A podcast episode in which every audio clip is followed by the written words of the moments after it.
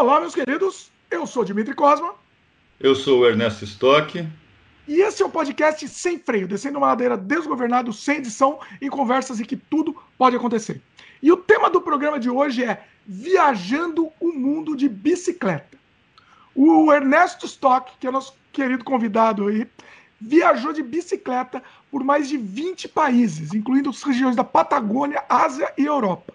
Ele está lançando o livro A Fantástica Epopeia que Não Era, inspirado na sua viagem de bike do Atlântico ao Pacífico e que pedalou por mais, com mais dois amigos 3 mil quilômetros entre Brasil, Paraguai, Argentina e Chile. É isso aí, Ernesto? É isso mesmo? É isso aí. É isso aí.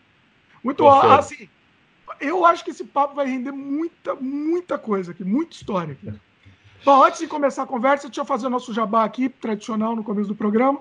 A gente está disponível em vídeo no YouTube, no canal O Estranho Mundo de Dimitri Cosma, youtube.com.br Dimitri Cosma e também áudio no Spotify, Apple, Google, Anchor, entre outros. Você pode aproveitar também e assinar o podcast. Por exemplo, no Spotify você clica em seguir e aí você vai receber os episódios novos que são lançados todas as terças-feiras. E você pode assinar também nosso feed, se você preferir, e aí você escuta no agregador que você quiser.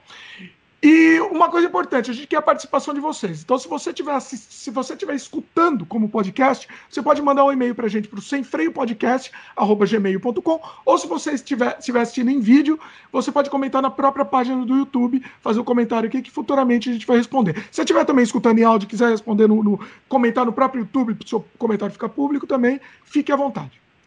É isso aí, vamos para o bate-papo aqui com o Ernesto. Vamos embora. Ah, antes do, antes do bate-papo, Ernesto, deixa eu fazer o último, último jabá aqui que eu preciso fazer, que senão o pessoal me puxa a orelha.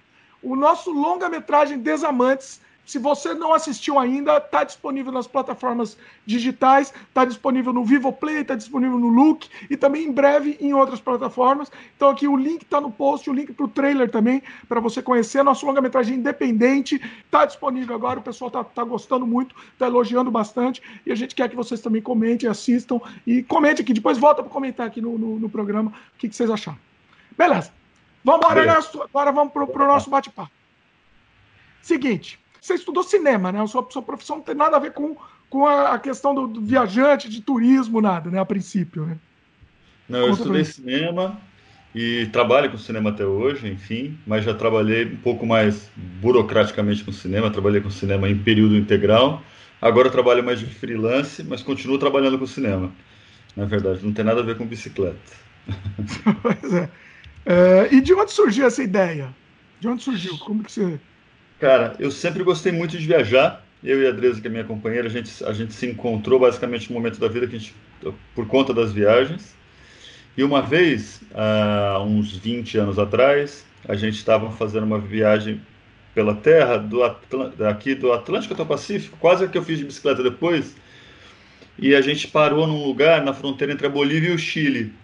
E o sistema e era um deserto. E o sistema de, de de fronteira lá de, da, da imigração quebrou, do computador não estava funcionando. E a gente teve que ficar umas 8 horas lá. E era um lugar que não tinha nada.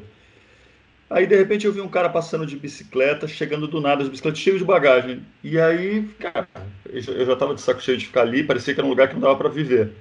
Aí eu, perguntei, aí eu vi o cara passando, fiquei meio. Falei, porra, de onde veio esse cara, bicho, do meio do nada? Aí fui lá falar com ele e falou que estava vindo do México. Olha. Falei, puta que pariu, cara, mas como é que você tá vindo do México, cara? Ele falou, é, tô vindo do México, pedalando já faz um ano e pouco, e eu fico com aquilo na minha cabeça, um tempão. Aí, há uns 12 anos atrás, viajando de novo, eu fui para Patagônia e fui para um bar, que eu esqueci até o nome do bar agora, enfim, mas eu fui para um bar lá no final da viagem e estava conversando com um casal, era um bar bem pequenininho. Aí estava conversando com um casal, é, que era dono do bar, e eles tinham uma filha. Aí eu contei, eu contando histórias de viagem, contei a história desse, dessa, desse cara do México que tinha encontrado lá na fronteira da Bolívia e do, Peru, do Chile. E ele disse: Olha, a gente é aqui de Alchalten, o bar é em Alchalten, e a gente há, sei lá, cinco anos atrás fez uma viagem de bicicleta de, do Ala, de Ushuaia, no sul aqui da Argentina, até o Alasca. Morou no Alasca dois anos, teve uma filhinha lá, eles tiveram uma filha quando a filha fez dois anos de idade, eles voltaram pedalando do Alasca até Chaltén de bicicleta com a filha num carrinho do lado e, e, montaram um bar. e aí sossegaram lá. E aí quanto tempo? Muito... Quanto tempo eles demoraram?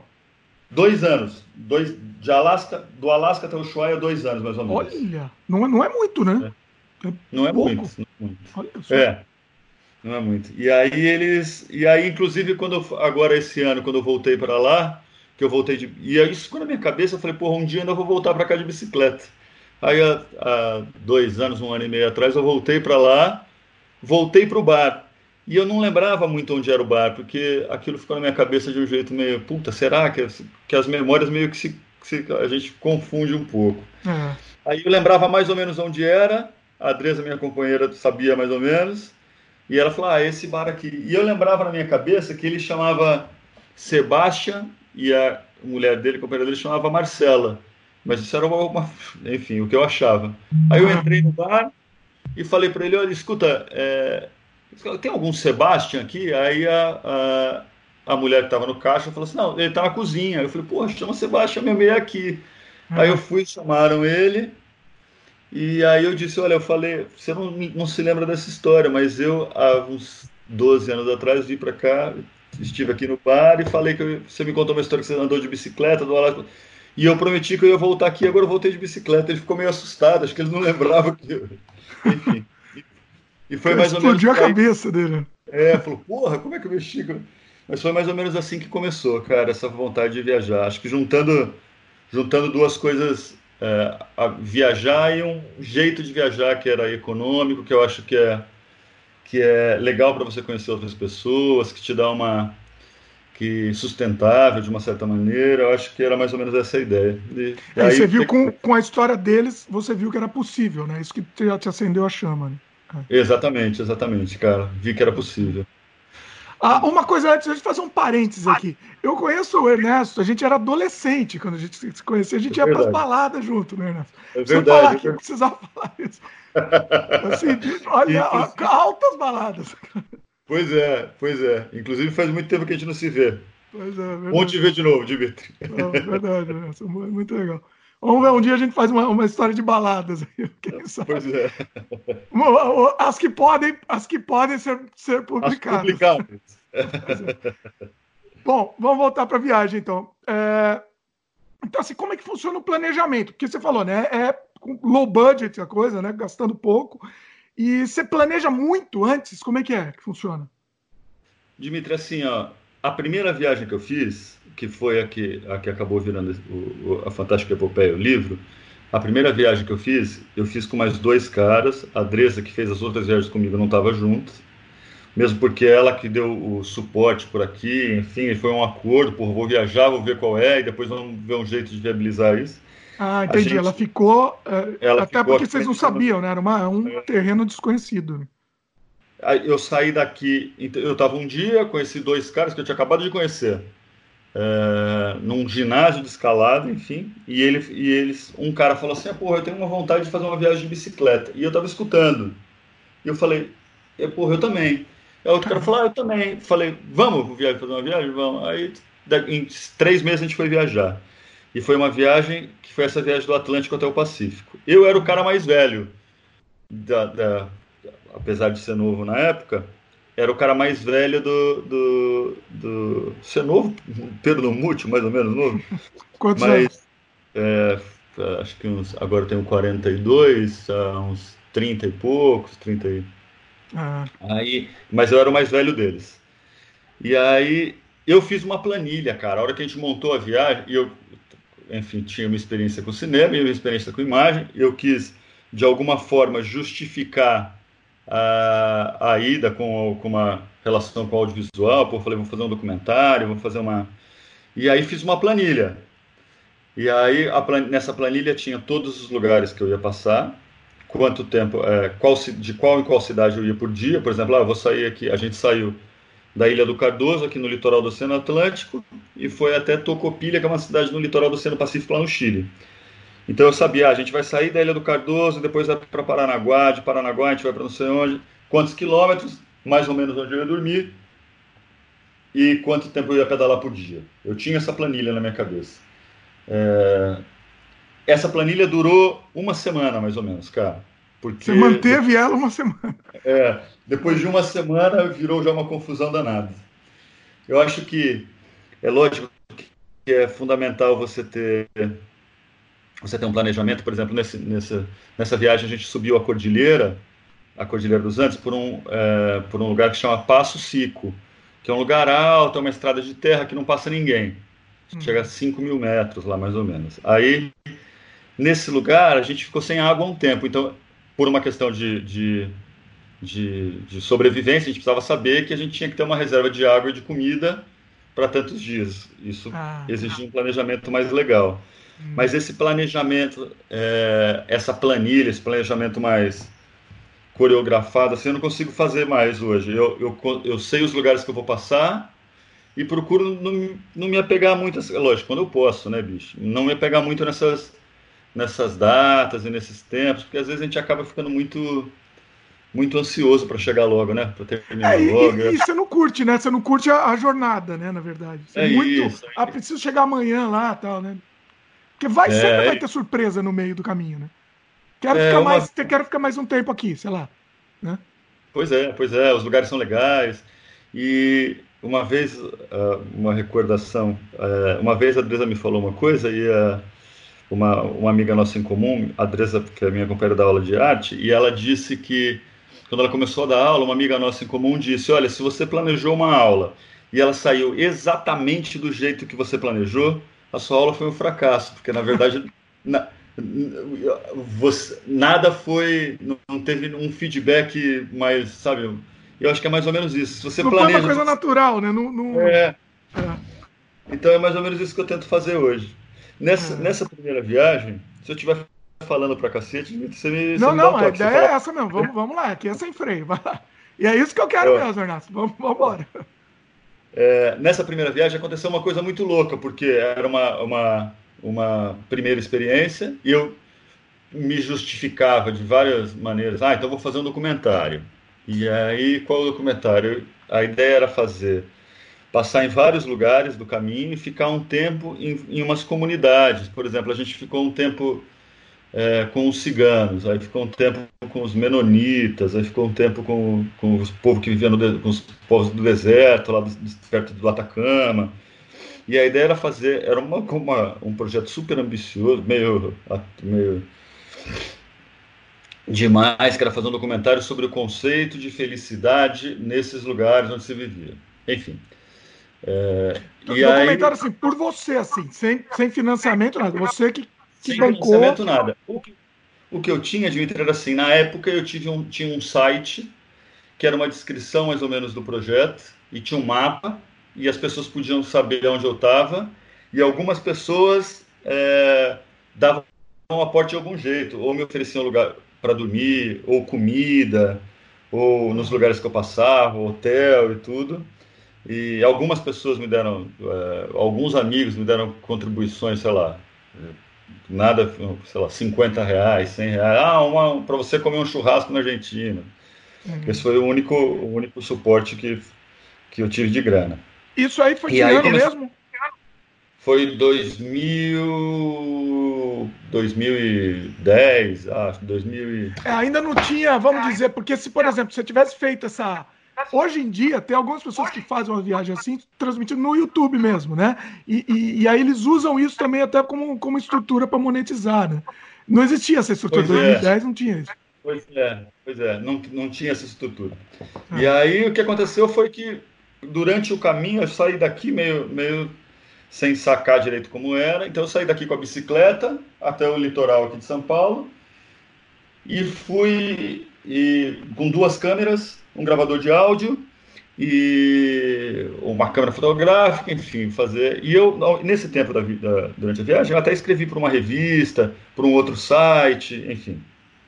E a ideia era fazer esse documentário. Saí daqui da Ilha do Cardoso, da Ilha do Cardoso, quando a gente atravessou para Paranaguá, que é uma, uma praia no litoral de, do Paraná ali, a hora que a gente atravessou para Paranaguá, o barco que a gente pegou quase naufragou. E eu, tava, e eu comecei a gravar com uma câmera de vídeo o naufrágio, porque tava, uma, parecia uma situação absurda. Aí uma, o, o barco encheu d'água, a câmera molhou e eu perdi uma câmera no primeiro dia. ela foi, ela foi meio que falhando o, o, a viagem inteira. Cada vez ela ia falhando mais, falhando mais, até a hora que apagou. Olha. E isso foi acontecendo com quase todos os materiais, os registros da viagem. Eu não acredito. Não, espera aí, você foi perdendo, além de perder a câmera, você perdeu o registro. Perdi a, outra, perdi a outra câmera. Perdi, não, mas e a gravação? Perdi a gravação, perdi tudo. Perdi tudo. Tenho alguma. O que eu consegui salvar foi, sei lá, 10, 15%, cara. Nossa! Cara, e aí... até, até arrepiei essa história. Essa história, isso pra mim é uma história de terror. Essa, Mas é... Nossa, que desespero! É um roteiro, um roteiro. Aí, o que, é, mas a viagem que aconteceu, que eu acho que foi legal, é que é, eu fiquei, isso foi acontecendo cada vez mais, e eu ainda mantinha essa ideia de escrever um, um de fazer um documentário. Quando aí ia escrever um relato da viagem, um livro, um, um relato, um, um, relato documental, né, com dicas dos lugares e tudo. Quando eu cheguei em Salto, e eu tinha um caderno, eu fui perdendo tudo, as câmeras, sei o que, quando eu estava em Salto, que era aqui no norte da Argentina, eu tinha. Manda. Eu quero entender, você foi perdendo, foi quebrando? O que, que aconteceu assim? Foi quebrando. Foi quebrando, foi quebrando me roubaram, foi, foi meio. Tudo foi meio. meio. meio perdendo de um jeito ou de outro. A hora que eu cheguei, na, a hora que eu cheguei em Salta, no norte da Argentina, eu tinha um caderno com todas as anotações da viagem. Todos os. Tipo um caderninho, um caderninho de notas, assim. A Andresa foi me encontrar no meio da viagem. Isso fazia dois meses e meio que eu estava viajando. A Andresa foi me encontrar lá e eu fui mandar uma mensagem para ela numa lan house. E ela, a hora que eu estava escrevendo, e eu escrevi um texto para um blog, para um outro site, estava escrevendo o texto, acabou com o caderno em cima da mesa. Acabou a força e eu levantei para falar com a mulher da lan house lá para ver se tinha, porra, vai voltar, não sei o que. A hora que eu fui falar, a força voltou, eu voltei para a mesa, tinham roubado o caderno com todas as anotações.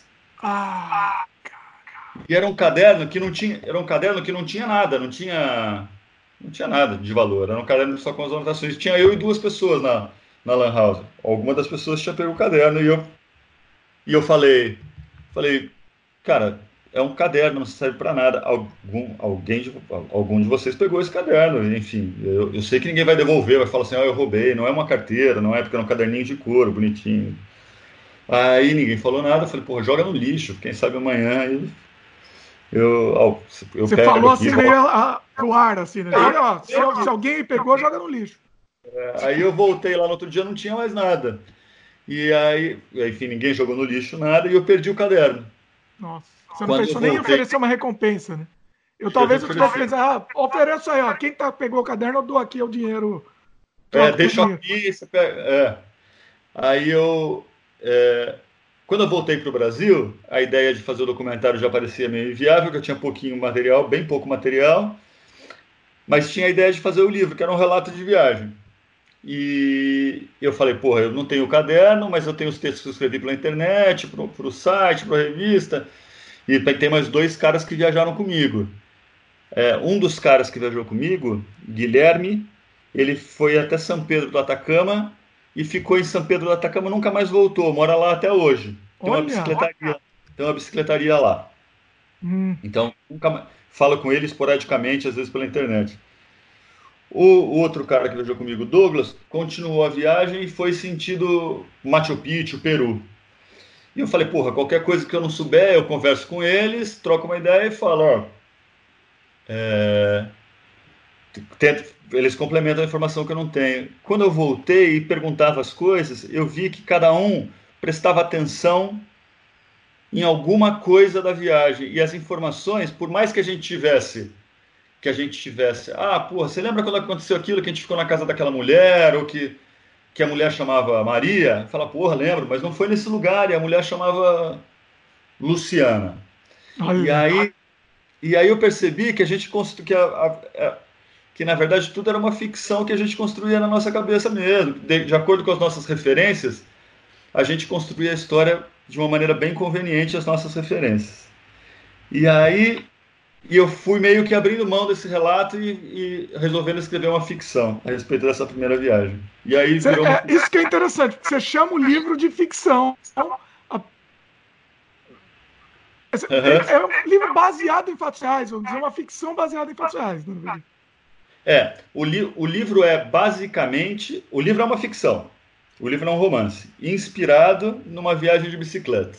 O processo de construção do livro foi uma, foi uma, uma viagem. Depois de tudo isso que aconteceu, várias coisas começaram a me chamar a atenção com as pessoas que eu tinha conhecido. Por exemplo, é, a gente estava.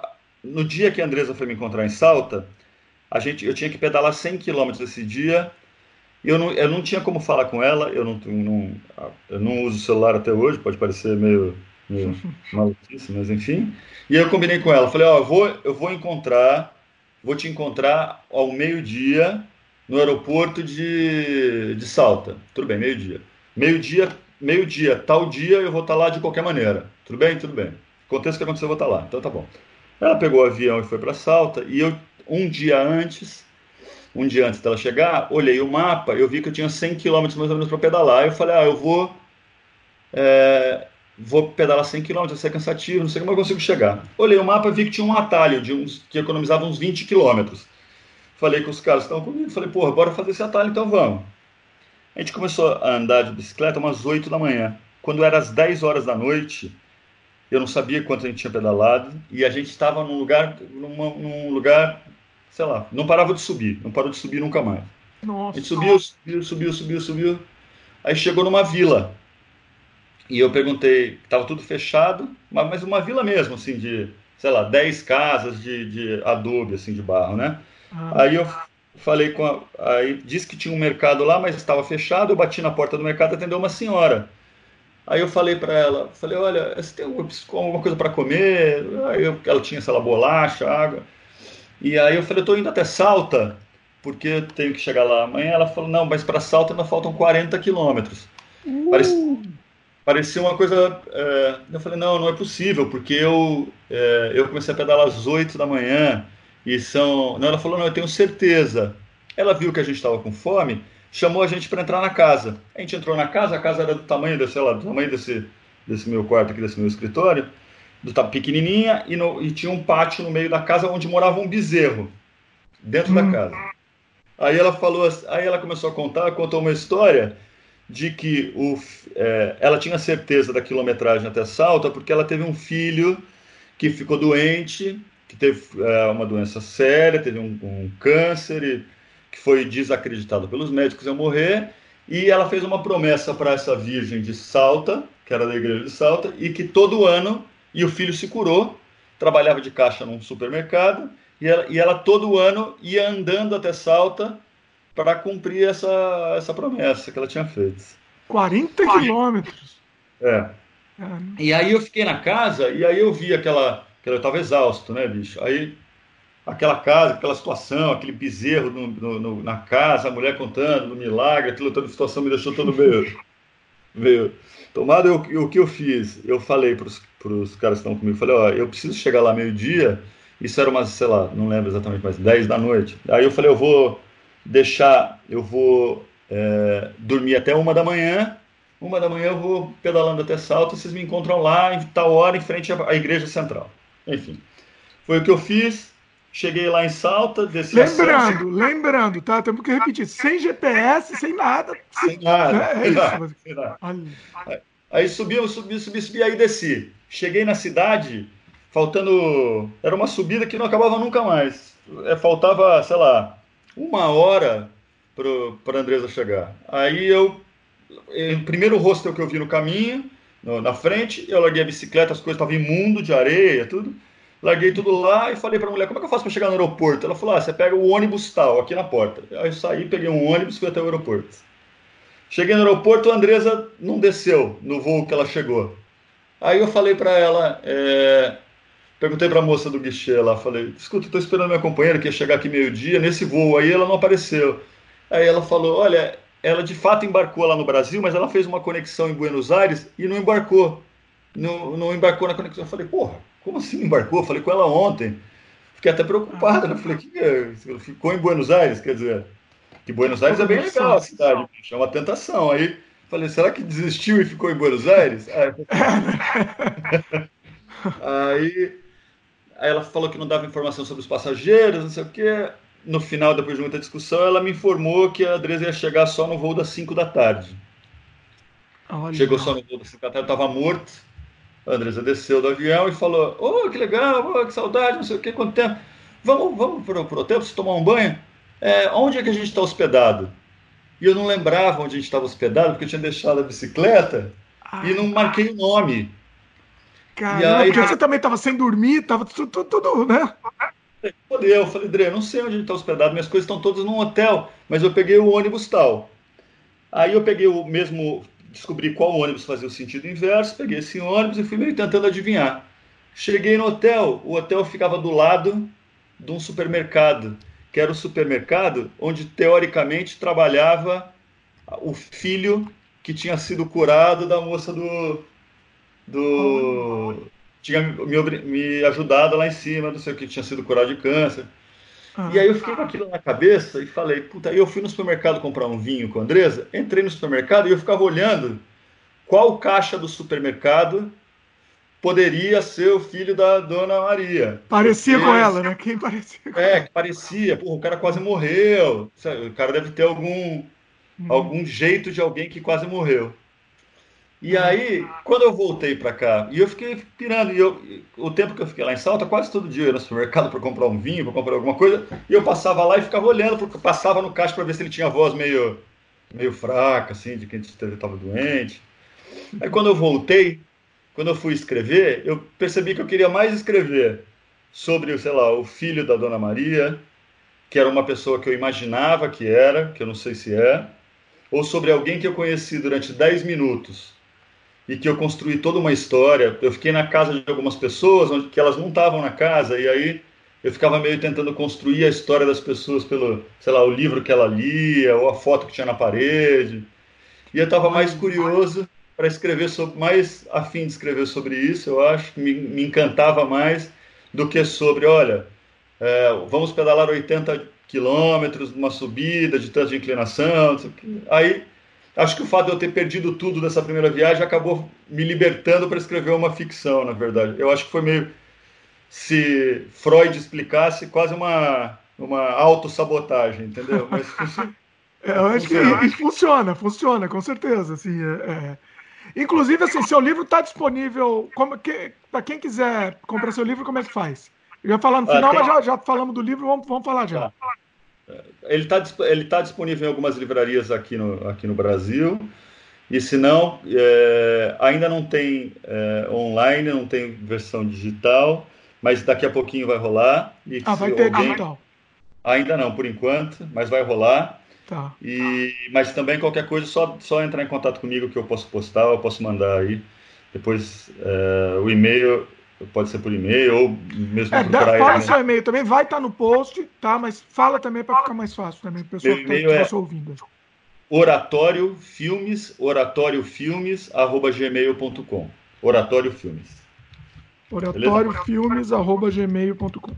É tá no post também, pessoal. Então, se você não anotar, vai no post que está lá. Bacana. Essa foi a história, essa foi a história da primeira viagem, Dimitri do livro. E aí você, né, nesse, no livro você faz isso também. Você, você cria, a, por exemplo, você, vamos dizer a história desse rapaz. Aí você meio que deu uma romanceada na, na história dele, por exemplo. É isso? Exatamente, exatamente. Aí, aí a viagem era assim. É, eu comecei a achar várias coisas meio, meio além dessa romanceada em vários personagens que eu conheci e pessoas que eu imaginava. Você, você conhece as pessoas, enfim, é, aí você acaba imaginando uma história para a pessoa que você conheceu em cinco minutos, né? Fora isso, tinha uma situação que era um pouco cômica, que eu comecei a perceber que a gente chegava nos lugares e, e, e isso em todos os países que a gente passou tinha uma coisa meio cômica de três pessoas viajando de bicicleta que as pessoas viam aquilo quase como um, uma, um heroísmo, uma, uma demonstração de força. Pô, que porra, vocês vieram do Brasil pedalando? E, e, na verdade, eu comecei a achar aquilo mais cômico do que heróico. Na verdade, eu, eu tinha uma oportunidade, uma oportunidade de viajar de bicicleta, que não, não é numa, numa situação bem confortável, na verdade, não tinha confortável entre aspas, né? Mas não era uma, uma demonstração de heroísmo. Tem, tem heroísmos muito maiores do que esse. Né? E aí eu comecei a achar isso cômico. E aí, aí eu comecei a achar. É, por exemplo, uma vez a gente ficou. Quando a gente estava aqui no, no, sul do Brasil, a gente foi recebido por uma. Por uma, uma cidadezinha pequena, a gente chegava no lugar, procurava ou a secretaria de, procurava uma loja de bicicleta, ou ginásio de esportes, ou corpo de bombeiros e falava: ó, a ideia é que a gente não gastasse nada, ou gastasse o menos possível. Olha, a gente está viajando de bicicleta, está vindo do Brasil, tá, veio de São Paulo, será que tem um lugar para a gente dormir? E, e, a gente conseguiu apoio em 90% dos casos, com exceção do, do Exército do Chile e de uma igreja de São Francisco de Assis, aqui em, na Argentina.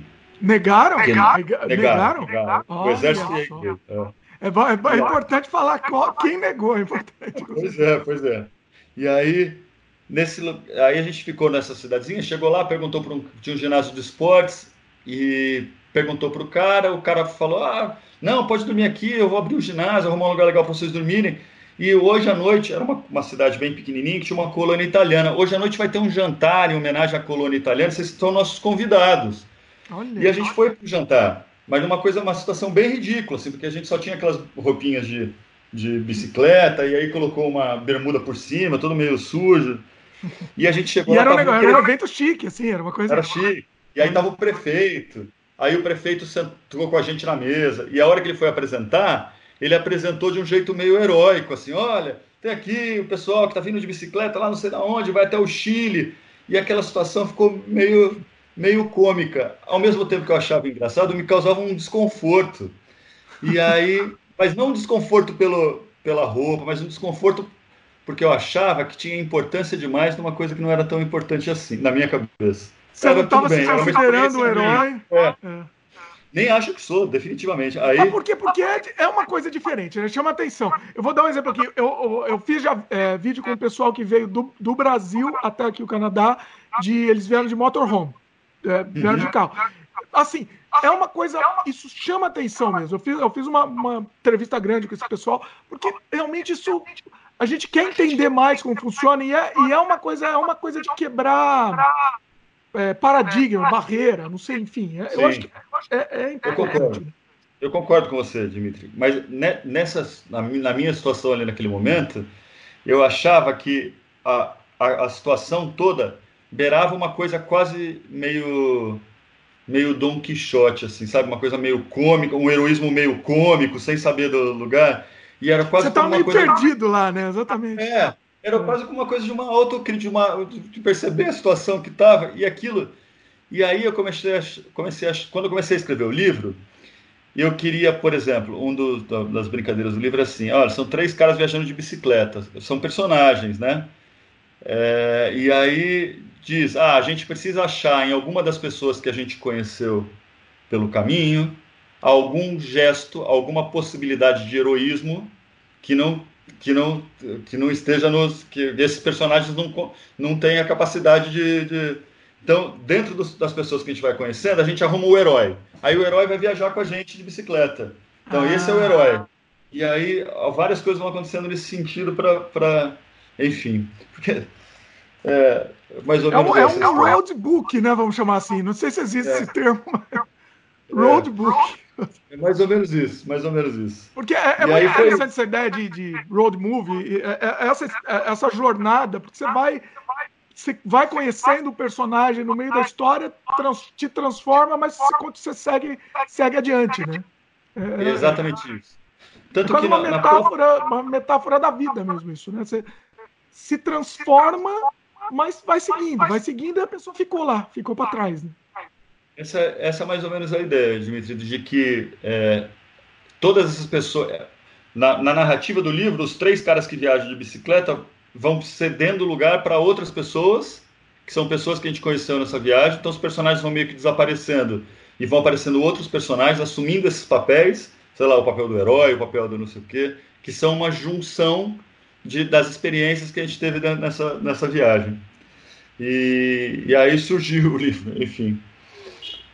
Que uma brincadeira justamente com isso, que a, a, tanto que o nome do livro que chama Fantástica Epopeia que não era, que é uma coisa meio, meio de uma epopeia, de uma jornada do herói, de uma, uma grande coisa, fantástica, porque tem toda essa coisa que é meio que uma crítica da epopeia, e que não era, porque na verdade não era nada fantástico, nenhuma epopeia, na verdade era uma, uma viagem muito, muito.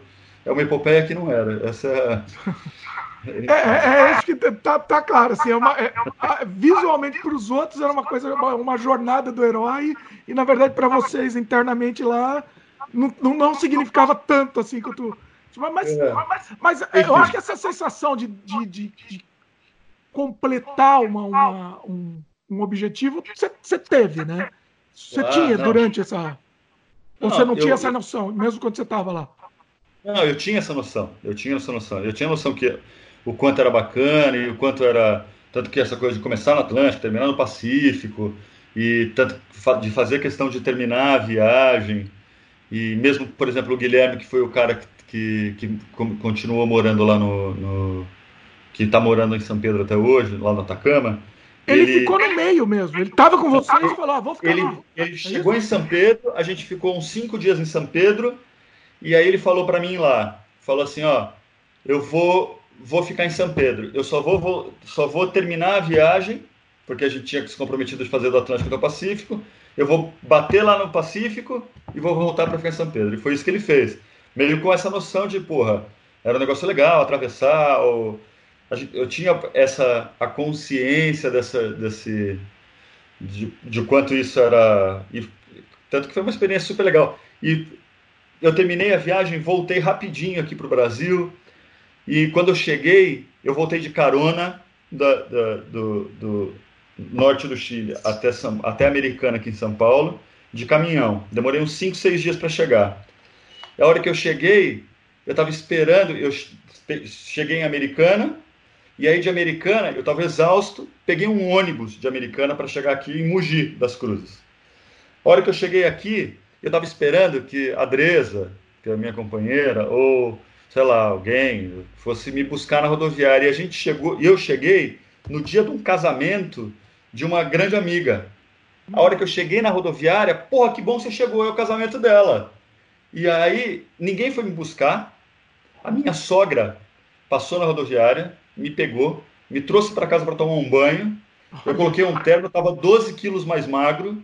Coloquei um terno, fui para o casamento, onde, onde a, a, o foco era todo da noiva que estava casando, do noivo, onde eu definitivamente, porra, eu tinha vontade de falar, caralho, pessoal, eu acabei de chegar do Chile de bicicleta, só que esse, esse já, já tinha passado, já era, já era uma história que não, que não era. Então, é, é a noção desse, dessa importância, entre aspas, dessa, desse, eu acho que eu, eu acho que eu tenho, enfim, mas eu acho que a própria é, o cotidiano, enfim, o mundo tem outros, outros leva para outros caminhos, aí, enfim. Ah, você falou, tudo bem, o casamento tem uma questão, mas você sentiu, é, porque eu estou perguntando isso porque eu sinto de vez em quando isso, tá? É, assim, eu que moro aqui no Canadá, então é, é quando eu vou para o Brasil tal, tem muita gente que não pergunta, não quer saber. Entendeu? Só uma, não interessa, entendeu? Ah, vai chover hoje. É, é a informação que tem, é o bate-papo da, da, na conversa. Ele não quer saber, não tem um legítimo interesse em saber da, de, de outra cultura, de outras. Você sentiu isso ou não? Você sentiu um legítimo interesse das pessoas, sim? Não, eu acho que de sim. De modo geral, eu acho, falando. Dimitri, eu acho que eu não, não senti isso. Eu acho que é, aí tem várias coisas, né? Com relação às viagens, é, eu acho que as pessoas têm, apesar de, de ser um universo um pouco distante para a maioria das pessoas e parecer quase uma ficção, né? Porra, e, e de ter consciência desse, desse lugar que, além de tudo isso, é um lugar privilegiado de, de uma certa maneira de você poder escolher ou de você ter essa liberdade de escolha de você poder viajar. Então, as, talvez isso assuste um pouco, é, seja um pouco. As pessoas. Parece que é uma coisa inatingível. Então as pessoas lidam de um jeito. Algumas pessoas, né? De um jeito um pouco diferente, porque estão. Mas o que acontece é, é. eu percebi que, além da, da questão da viagem, a questão da bicicleta, as pessoas são muito seduzidas por essas histórias. Né? E, as, e as pessoas, pô, você foi de bicicleta? Mas como é que é? Pô, mas não, mas é perigoso. Mas você, mas você não tem medo? Você e grana? e, e, parece que é uma coisa tão inatingível, então as pessoas tratam como se fosse uma coisa meio, meio de outro planeta. Uma ficção eu, eu mesmo. Que, é, mas eu acho que talvez isso seja uma questão cultural mesmo, mas uma questão pela própria pela, pela, pela questão econômica, social do Brasil, que eu, a, a, relação com a viagem, a relação com, com o desconhecido, com você se propor esse desconhecido, por uma questão de, é, por vários motivos, acho que aqui a gente tem uma relação diferente do que, por exemplo, com, sei lá, com, com um francês que viaja o, o planeta. Mas eu acho que a curiosidade tem tanto que eu voltei de todas as viagens que eu, que eu já fiz, depois dessa, todas, eu sempre volto e sempre converso, sempre teve um feedback bem legal das pessoas de e aí, como é que foi, de falar, ou de, sei lá, dar palestra, de contar, mostrar foto. E as pessoas se interessam tanto pela questão da viagem quanto pela bicicleta, cara. Eu acho que a bicicleta tem uma, uma simpatia, as pessoas são muito simpáticas com a coisa da bicicleta. E no Brasil, bastante também. Eu tive uma experiência, por exemplo, no, no Vietnã, eu, eu pedalei pela, pelo Vietnã, pela Indochina, e eu achei que eu sempre tive uma imagem na minha cabeça, Vietnã, China, que tinha toda uma relação com a, pô, vou chegar lá e todo mundo é, é da bicicleta, eu vou ver aquela imagem de, sei lá, a é, Ho Chi Minh, é, Hanoi com um milhão de bicicletas na rua. Ninguém mais anda de bicicleta, pouca gente anda de bicicleta, todo mundo com, a, com aquelas motinhos, né, com aquelas, tipo, scooter, assim, né? E aí, e no Brasil, não, no Brasil tem, a, o brasileiro é um povo apaixonado pela bicicleta mesmo. E, então, pô, você viajou de bicicleta, tanto que hoje você tem, é, sei lá, várias pessoas e uma comunidade bem grande de pessoas que viajam de bicicleta e que fazem relatos de bicicleta aqui no Brasil. Várias pessoas que eu conheço viajando pelo mundo de bicicleta hoje. Acho que, acho que talvez essa, essa não essa aparente não curiosidade tem a ver um pouco com esse com esse parecer uma coisa por parecer uma coisa tão distante assim, né? Aí quando as pessoas estão perto que elas, pô, mas você fez? Não, eu fiz. É possível, então é real, você então é real. Acho que aí desmitifica um pouco as pessoas se sentem mais à vontade para perguntar, eu acho. Eu acho que tem essa impressão. É. Vamos falar um pouco. Você, você, falou do perigo, aí vamos, eu vou. Ah, bom, tá na minha pauta aqui, vou, vou já, já adianto também. A questão do perigo, você encontrou alguma coisa nessas, nas viagens, nas, na, durante as viagens que, que, sim, de perigo, uma situação de perigo mesmo real? É, sim, Cara, perigo de, de outra pessoa, de, de, de crime, alguma coisa assim, e perigo também na, de natu, natureza, né, também, eventualmente. É, eu acho que eu não vou falar que não teve que não teve que não teve roubo, senão eu vou desmentir a história do meu livro. Do, é, teve, teve, a história do livro, exatamente. É. Eu acho que toda cidade grande, cara, tem uma tem uma toda cidade grande, independente do, do, do é lógico que uns países mais, outros menos, mas grandes metrópoles assim, tem, a, a gente tem que ter um cuidado maior com, com com a violência, com assalto, mas com roubo, né, furto e tudo mais. Isso independente de, de ser, de ser, sei lá, São Paulo, Paris, uh, Hanoi ou, sei lá, ou, ou, em qualquer outro lugar. Na né? cidade grande, então, a ideia era a gente sempre, a gente sempre o menos passava o menos possível por essas cidades grandes e então ficava em lugares menores, onde era mais onde a gente se sentia mais confortável. Às vezes, quando a gente ia acampar, em estrada é, que tinha muita gente, a gente se escondia, pra, porque às vezes não conseguia chegar num lugar, era uma estrada muito grande, você ia acampar na beira da estrada, a gente procurava um lugar é, seguro para acampar. A gente nunca teve, eu nunca tive nenhum problema, fora furto, assim, essas coisas que aconteceram algumas vezes, mas, mas nada de, pelo contrário, eu acho que tem essa coisa da bicicleta e de, eu, eu sempre tive muito, muito, muito, muito as pessoas sempre ajudaram muito, mesmo pessoas mais as mais simples. Por exemplo, no livro eu conto uma história de que a gente estava em São, é, Santo Antônio de los Cobres, que é uma cidade no comecinho da cordilheira aqui, no Chile, e a gente estava acampado, eu e dois caras atrás de uma igreja, e tava, devia estar uns menos 10, menos 15 graus. que para que a gente que é brasileiro, para você menos talvez me estar mais acostumado com o frio aí, mas porra. Não, mas menos... você ficar na rua, você, é. acampar assim, é possível, né? É. Aí a gente estava montando uma barraca e uma senhora passou e falou assim: oh, vocês vieram da onde? Eu falei: a gente veio do Brasil. Isso era dia, era, era eu lembro até da data, porque era dia 1 de novembro, era perto de novembro. E aí ela falou: mas vocês vão dormir aonde? Eu falei: a gente vai dormir aqui. E tava um puta frio mesmo. Ela falou: não, não, pelo contrário, vocês vão dormir em casa. E eu estou indo amanhã por uma cidade aqui perto, porque é o Dia dos Mortos, eu vou uh, fazer uma homenagem ao meu pai, que faleceu, e vocês vão ficar em casa. E, a, e ela me deu a chave da casa dela, e, e eu demorei para aceitar, mas eu fui, era uma casa bem simples mesmo, mas uma casa uh, cheia de, de, história, né, cheia de coisinhas na casa, e, de, e eu fiquei três dias na casa dela e nunca mais vi essa mulher. E eu até escrevi um pouco sobre ela no livro. Então, esse, eu acho que o mais surpreendente na, na história toda são essas demonstrações de, cara, no, na Ásia, em vários lugares. É, eu passava e eu nunca, e as pessoas chamavam, entra aqui, não sei o quê. Aí eu entrava e ficava. A pessoa falava, vai dormir, vamos embora dormir. Aí a pessoa me dava uma, sei lá, comida.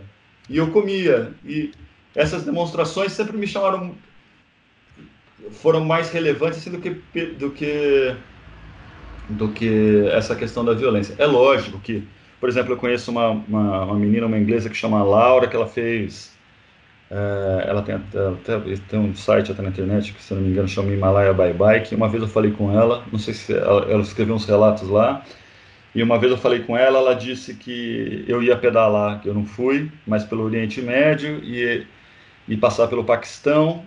E aí eu ia com a Dresa e perguntei, falei, estava preocupado com a Andressa por causa da mulher, dessa relação, desse machismo em alguns lugares, como é que é, a Andressa viajando sozinha, não sei o quê, eu viajando comigo. E ela, e aí ela falou, não, ela, ela viajou sozinha esse tempo inteiro, uma corajosa. Eu falei, mas teve algum episódio de violência? Ela falou, ah, umas duas, três vezes o cara tentou me, me agarrar, eu, sei lá, empurrei o cara e saí fora. Caramba. Enfim, é lógico que tem lugar, tem lugares que são mais delicados, assim, né? É, então. Eu acho que, tem, é. eu acho que é, mas eu acho que se você souber e puder evitar esses confrontos mais diretos, eu acho que essa coisa cultural, enfim, tomar um cuidado de você se planejar antes, sabendo que que você vai enfrentar, acho que não tem perigo. Agora, perigo de assalto, cara, não tive nenhuma vez. É lógico, tomando esses cuidados todos aí, de não, não vou acampar no, no sei lá, no, do, na, em São Paulo, do lado da estrada, com, com, lá, com todas as bicicletas, equipamento de fotografia, ou em São Paulo ou em qualquer outro lugar, sei lá, em Paris. Lá.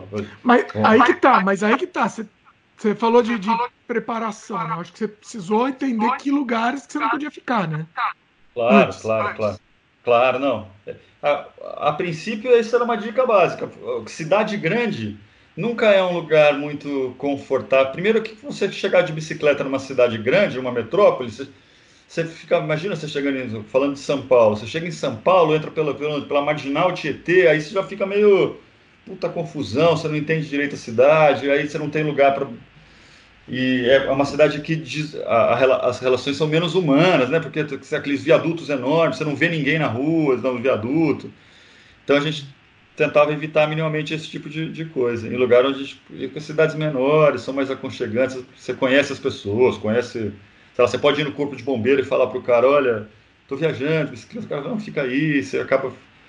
Enfim, esses querer esses cuidados que a gente tomava, na maioria das vezes. Assim. Sim. O que, que de dificuldade mais você encontrou assim? Os perrengues, assim. O que, que você lembra? Eu, eu acho que tem, tem dois tipos de perrengue, basicamente, que eu acho. Quer dizer, alguns, né? Mas dividindo em dois. Acho que tem uma coisa mais física, Dimitri, que, por exemplo, algumas viagens têm uma, uma dificuldade mais física, por exemplo, subir a cordilheira pedalando. É uma dificuldade real, física, né?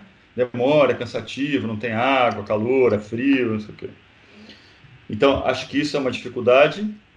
E só que que foi justamente uma dificuldade que, que eu busquei em algumas viagens, porque eu também gosto de, dessa, dessa coisa mais, desse desafio físico de vez em quando.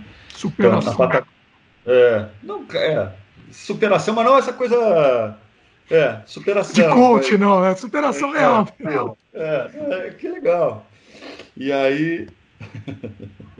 E aí, do, do, por um outro lado, é, então, por exemplo, na Patagônia, esteve, eu fui, quando a gente foi para a Patagônia agora, eu e a Adriana, a gente é, ficou um mês pedalando e um mês acampado no, no, no sei lá, no acampado selvagem, no gelo, não sei o quê. E tem uma dificuldade física aí, que é super legal também, super recompensador, que é linda.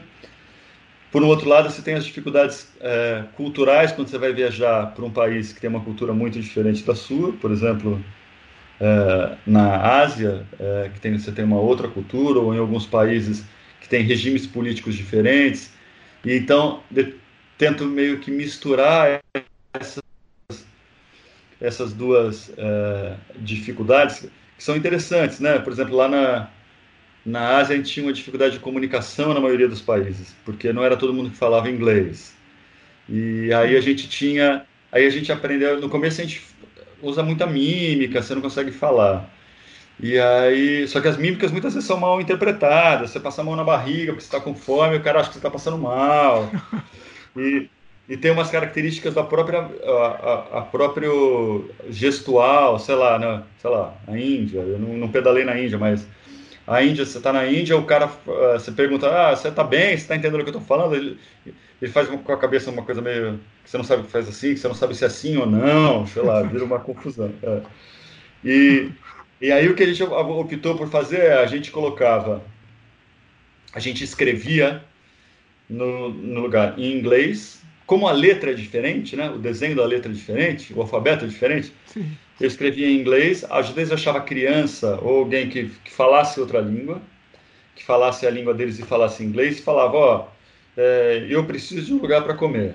Aí a pessoa ia lá e escrevia na, na língua delas, na letra delas, no alfabeto delas, e eu preciso de um lugar para comer. Então a gente tinha um, uma folha, e aí eu chegava no lugar e mostrava, ó, oh, esse aqui, eu, é, eu preciso de um lugar para dormir.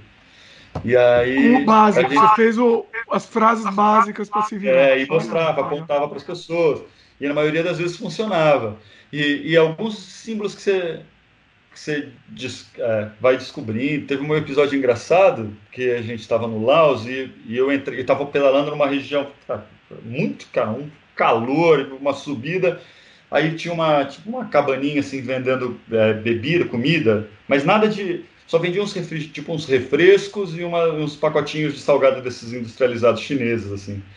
Hum. E aí eu vi um negócio que tinha um limão desenhado, aí eu peguei o limão e falei, não, vou tomar esse negócio. Foi no céu. Não, não, não, não, não, não queria me vender. E a André estava atrás de mim, eu falei, André, a mulher não quer me vender. Eu falava, não, eu vou pagar, tenho dinheiro. Não, não vou vender, não sei o quê. E aí, no final da história, ela percebeu que eu estava ficando meio irritado, que eu estava achando que ela não queria me vender. Hum. E ela me levou e me mostrou que era um detergente. Foi levou na cozinha. Ah! Eu ia comprar. Às vezes esse símbolo não funciona, tipo do limão. Porra, limão eu vou tomar, não é um detergente de limão. Isso aí funciona. Ela teve que demonstrar como é que usava. Não, ó, isso aqui é um sabão, você não vai tomar. Isso eu acho que eu conheço alguns países que o cara ia falar, não, toma aí então, pode tomar. Vai lá, vai lá, vai. Quer Tenta comprar, sorte, eu tô olhando. Pois Mas é. aí eu acho que tem essas dificuldades. E é, é, outras coisas, por exemplo, a gente passou curiosidades né, de, dessas questões de diferenças culturais. A gente passou nessa viagem aí, a gente passou três é, datas de passagens de ano diferentes, né? A gente saiu, a gente, tinha, a gente não estava aqui, a gente não estava no Brasil, estava na República Tcheca. Aí passou a virada do ano na República Tcheca enfim, super ocidental, aquela super bonito, né?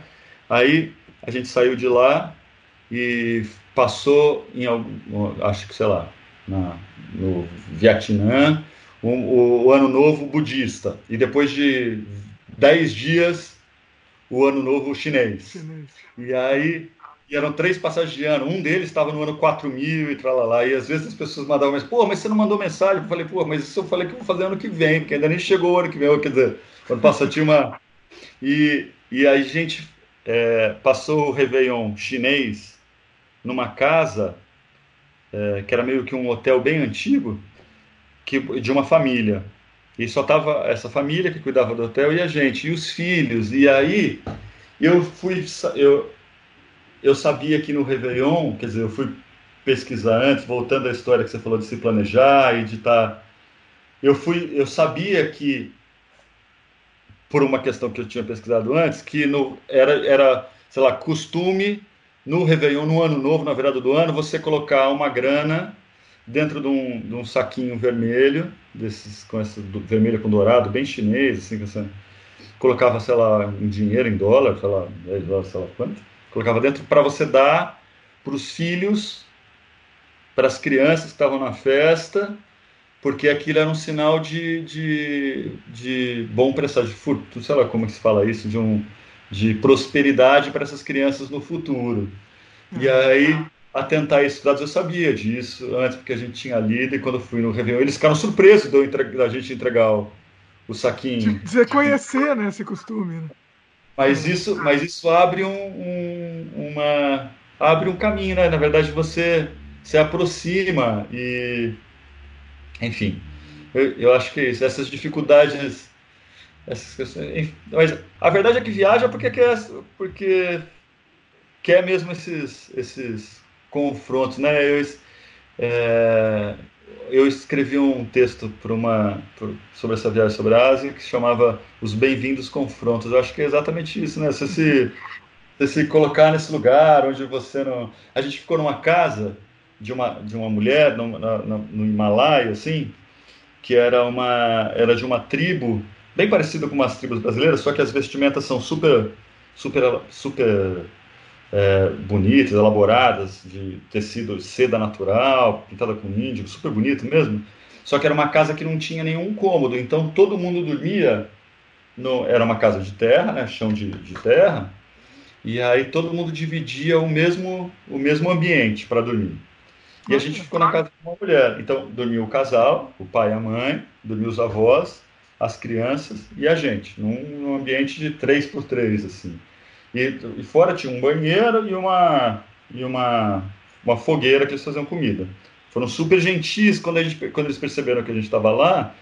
Eles colocaram numa das quinas da casa um lençol. Porque ah, eles acharam. Dá uma privacidade. É, que eles acharam que a gente ia se sentir mais confortável com esse lençol. Olha. Que ao mesmo tempo que de fato a gente se sentiu mais confortável com esse lençol, só que aquele lençol evidenciava muito, evidenciava mesmo uma, uma diferença cultural, que era quase como, como dois mundos separados, que sempre vão ser, porque na verdade são dois mundos mesmo. Eu não estou acostumado a dormir no mesmo lugar. Mas eu acho que consegui pesar esse, porra, vou dormir nesse lugar que é o, que é o lugar da, desse outro mundo que está aqui, que eles, né? ou não, enfim, ao mesmo tempo que a gente dormiu nesse, nesse canto. E, e eu e a Adri... É, é, você, entendi, você ficou na dúvida, você queria ter essa experiência, só que também é. você queria dis, distratar, vamos dizer, distratar. O, eles, foi um agrado deles, né? Então... Pois é, é isso, exatamente isso. Aí, só que ao mesmo tempo que a gente dormiu lá no canto, como a hora que a noite caiu, que ficou noite, todo mundo foi dormir, fez frio, porque era uma região de montanha. A hora que fez frio, eu estava deitado lá abraçado com a Andresa, dormindo.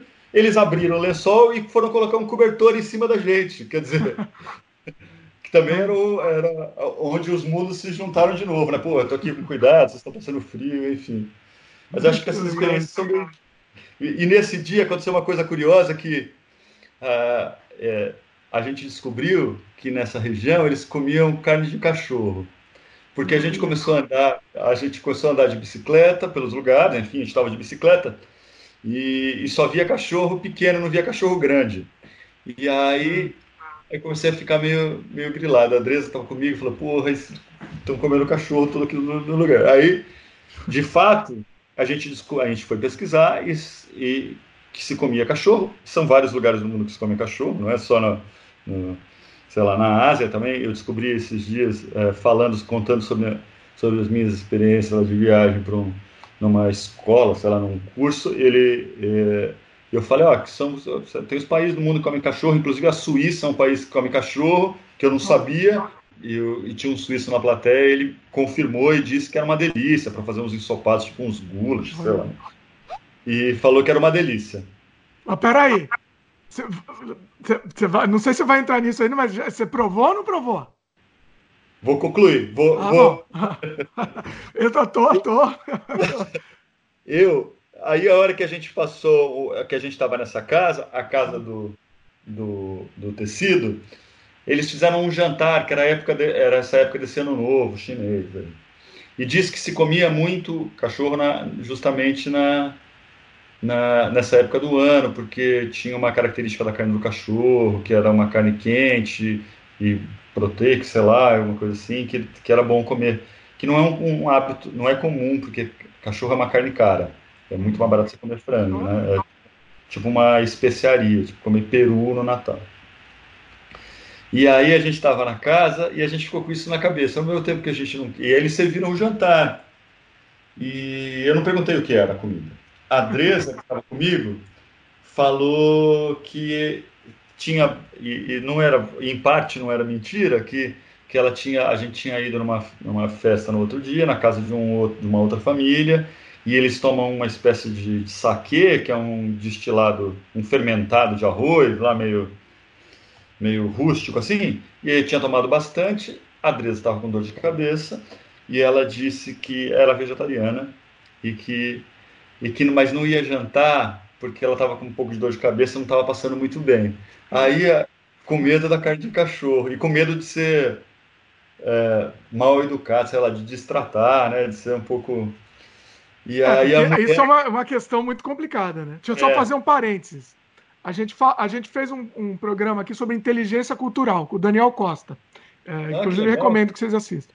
E a gente falou exatamente sobre isso. Um, um dos temas foi isso, né? É, você tá lá no seu anfitrião de outro país e você. Ele, por exemplo, ele, sei lá, ele não gosta, acho que era de ovo, que ele não comia de jeito nenhum. Ele tava lá, ele enfiou na boca e engoliu.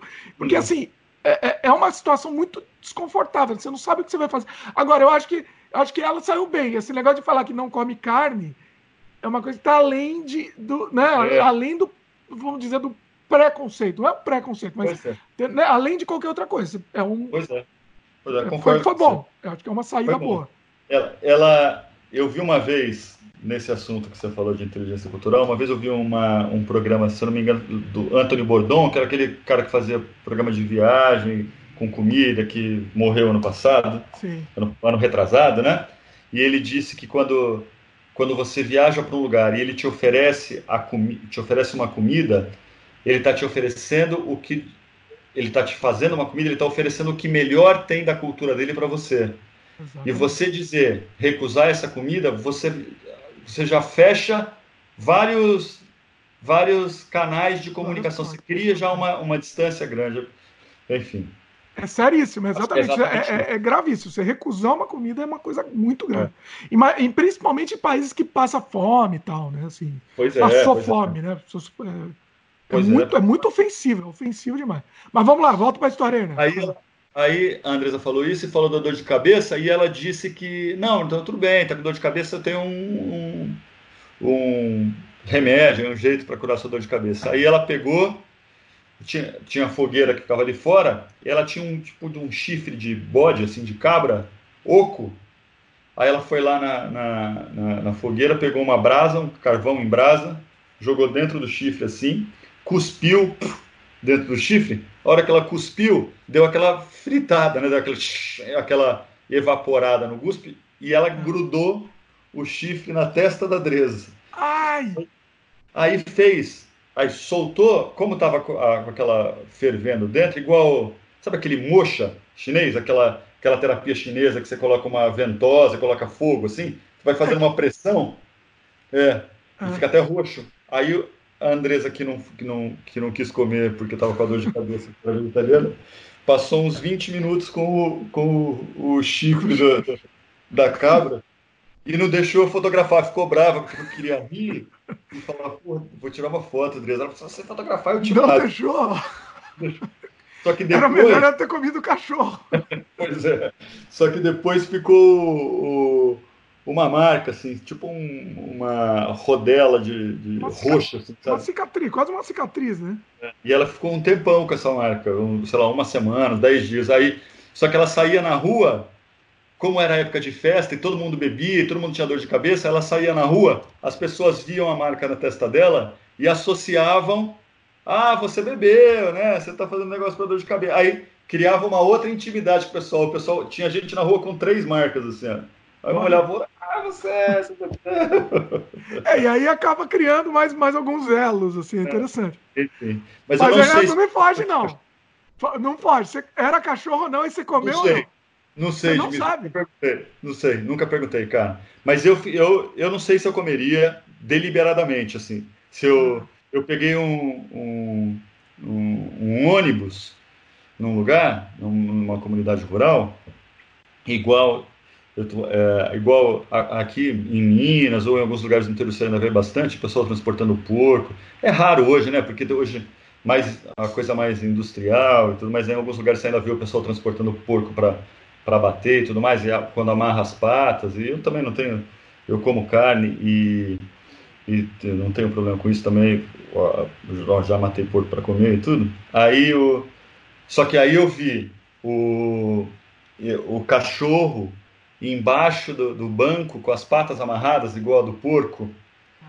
E vivo ainda, né? Vivo, chorando, chorando, chorando, chorando, chorando. E eu, aquilo me incomodou demais. Talvez seja. Eu sei que é uma questão muito cultural aí, porque já falei isso com outras pessoas, as pessoas vão dizer, ah, mas qual a diferença do porco para o cachorro?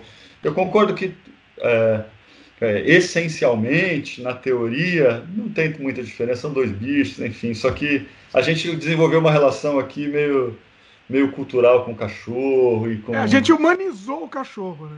Pois é. é. Que é diferente de lá, porque você não vê as pessoas tratando o cachorro com animal de estimação. E o cachorro é criado junto com o porco, com a galinha, com, com a cabra, e cria todo mundo ali, você não tem uma relação de afeto, né? E, de, e que é muito mais. e que é saudável também, porque não é também aquele. aquele esses dias eu vi um documentário, esses documentários de, de comida, e aí mostrava uma criação de porcos, eles engordando o porco naquela jaula, com 30, 40 porcos numa jaula de e aí, não, lá tava todo mundo solto no quintal e, e, era isso: o cachorro, o porco, a galinha e tava tudo bem. E aí, enfim.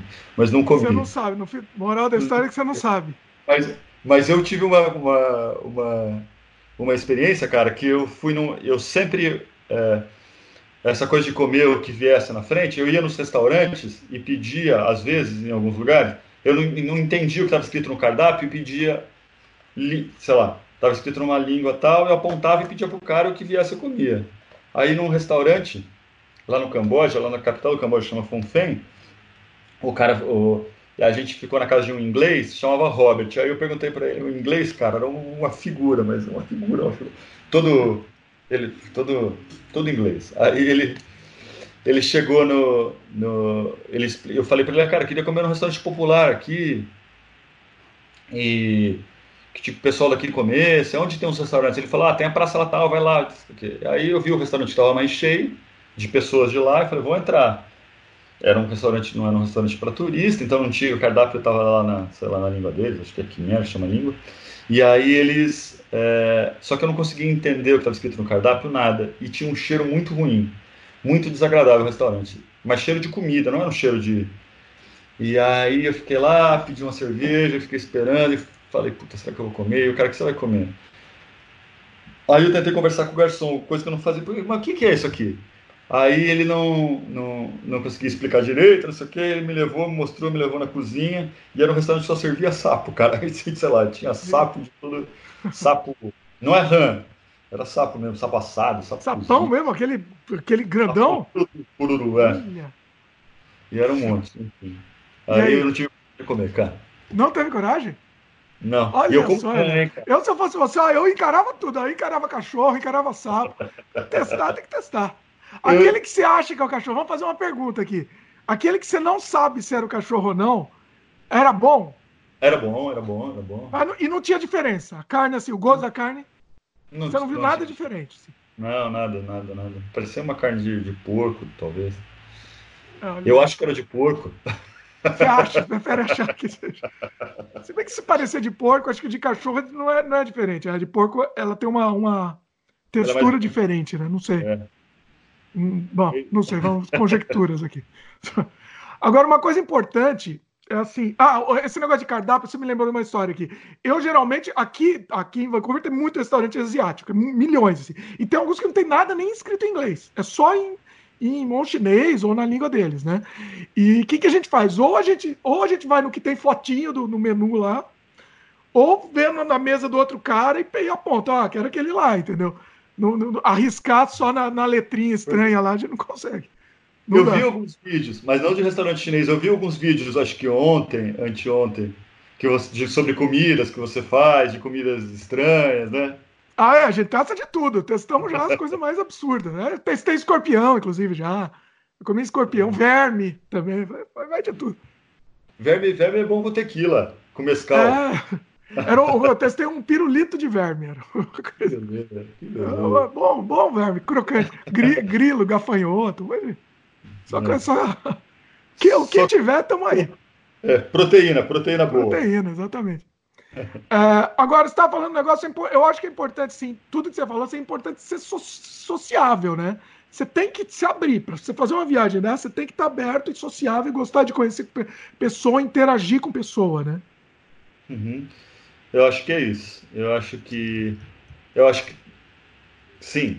Eu acho que é, tá aberto a essas trocas, esses encontros, eu acho que é fundamental, Dimitri. Eu acho que também é legal sacar que é, cada pessoa se socializa de um jeito, né? Tem o cara que é mais quieto, tem o cara que fala menos e que. E, mas sim, acho que a grande. Para mim, o que fica de, de viajar e, e, que eu acho que a bicicleta é um, é um contribui muito para isso o que fica das viagens, mais do que o lugar, são as pessoas, né? A troca que você tem com as pessoas. Porque, na verdade, eu acho que a gente foi, ocidentalmente, aqui no Ocidente principalmente, a gente foi criado com uma.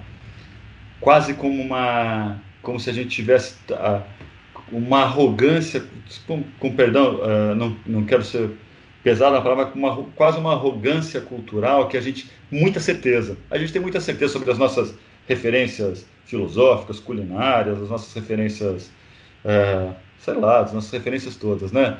E, e isso é muito no Ocidente. De repente você vai para outros lugares, você percebe que as referências são outras e que não faz sentido. Se você é, nem na, na nossa, sei lá, é, nas nossas origens judaicos, cristãs, religiosas, filosóficas, até as, a base, a raiz da coisa é diferente.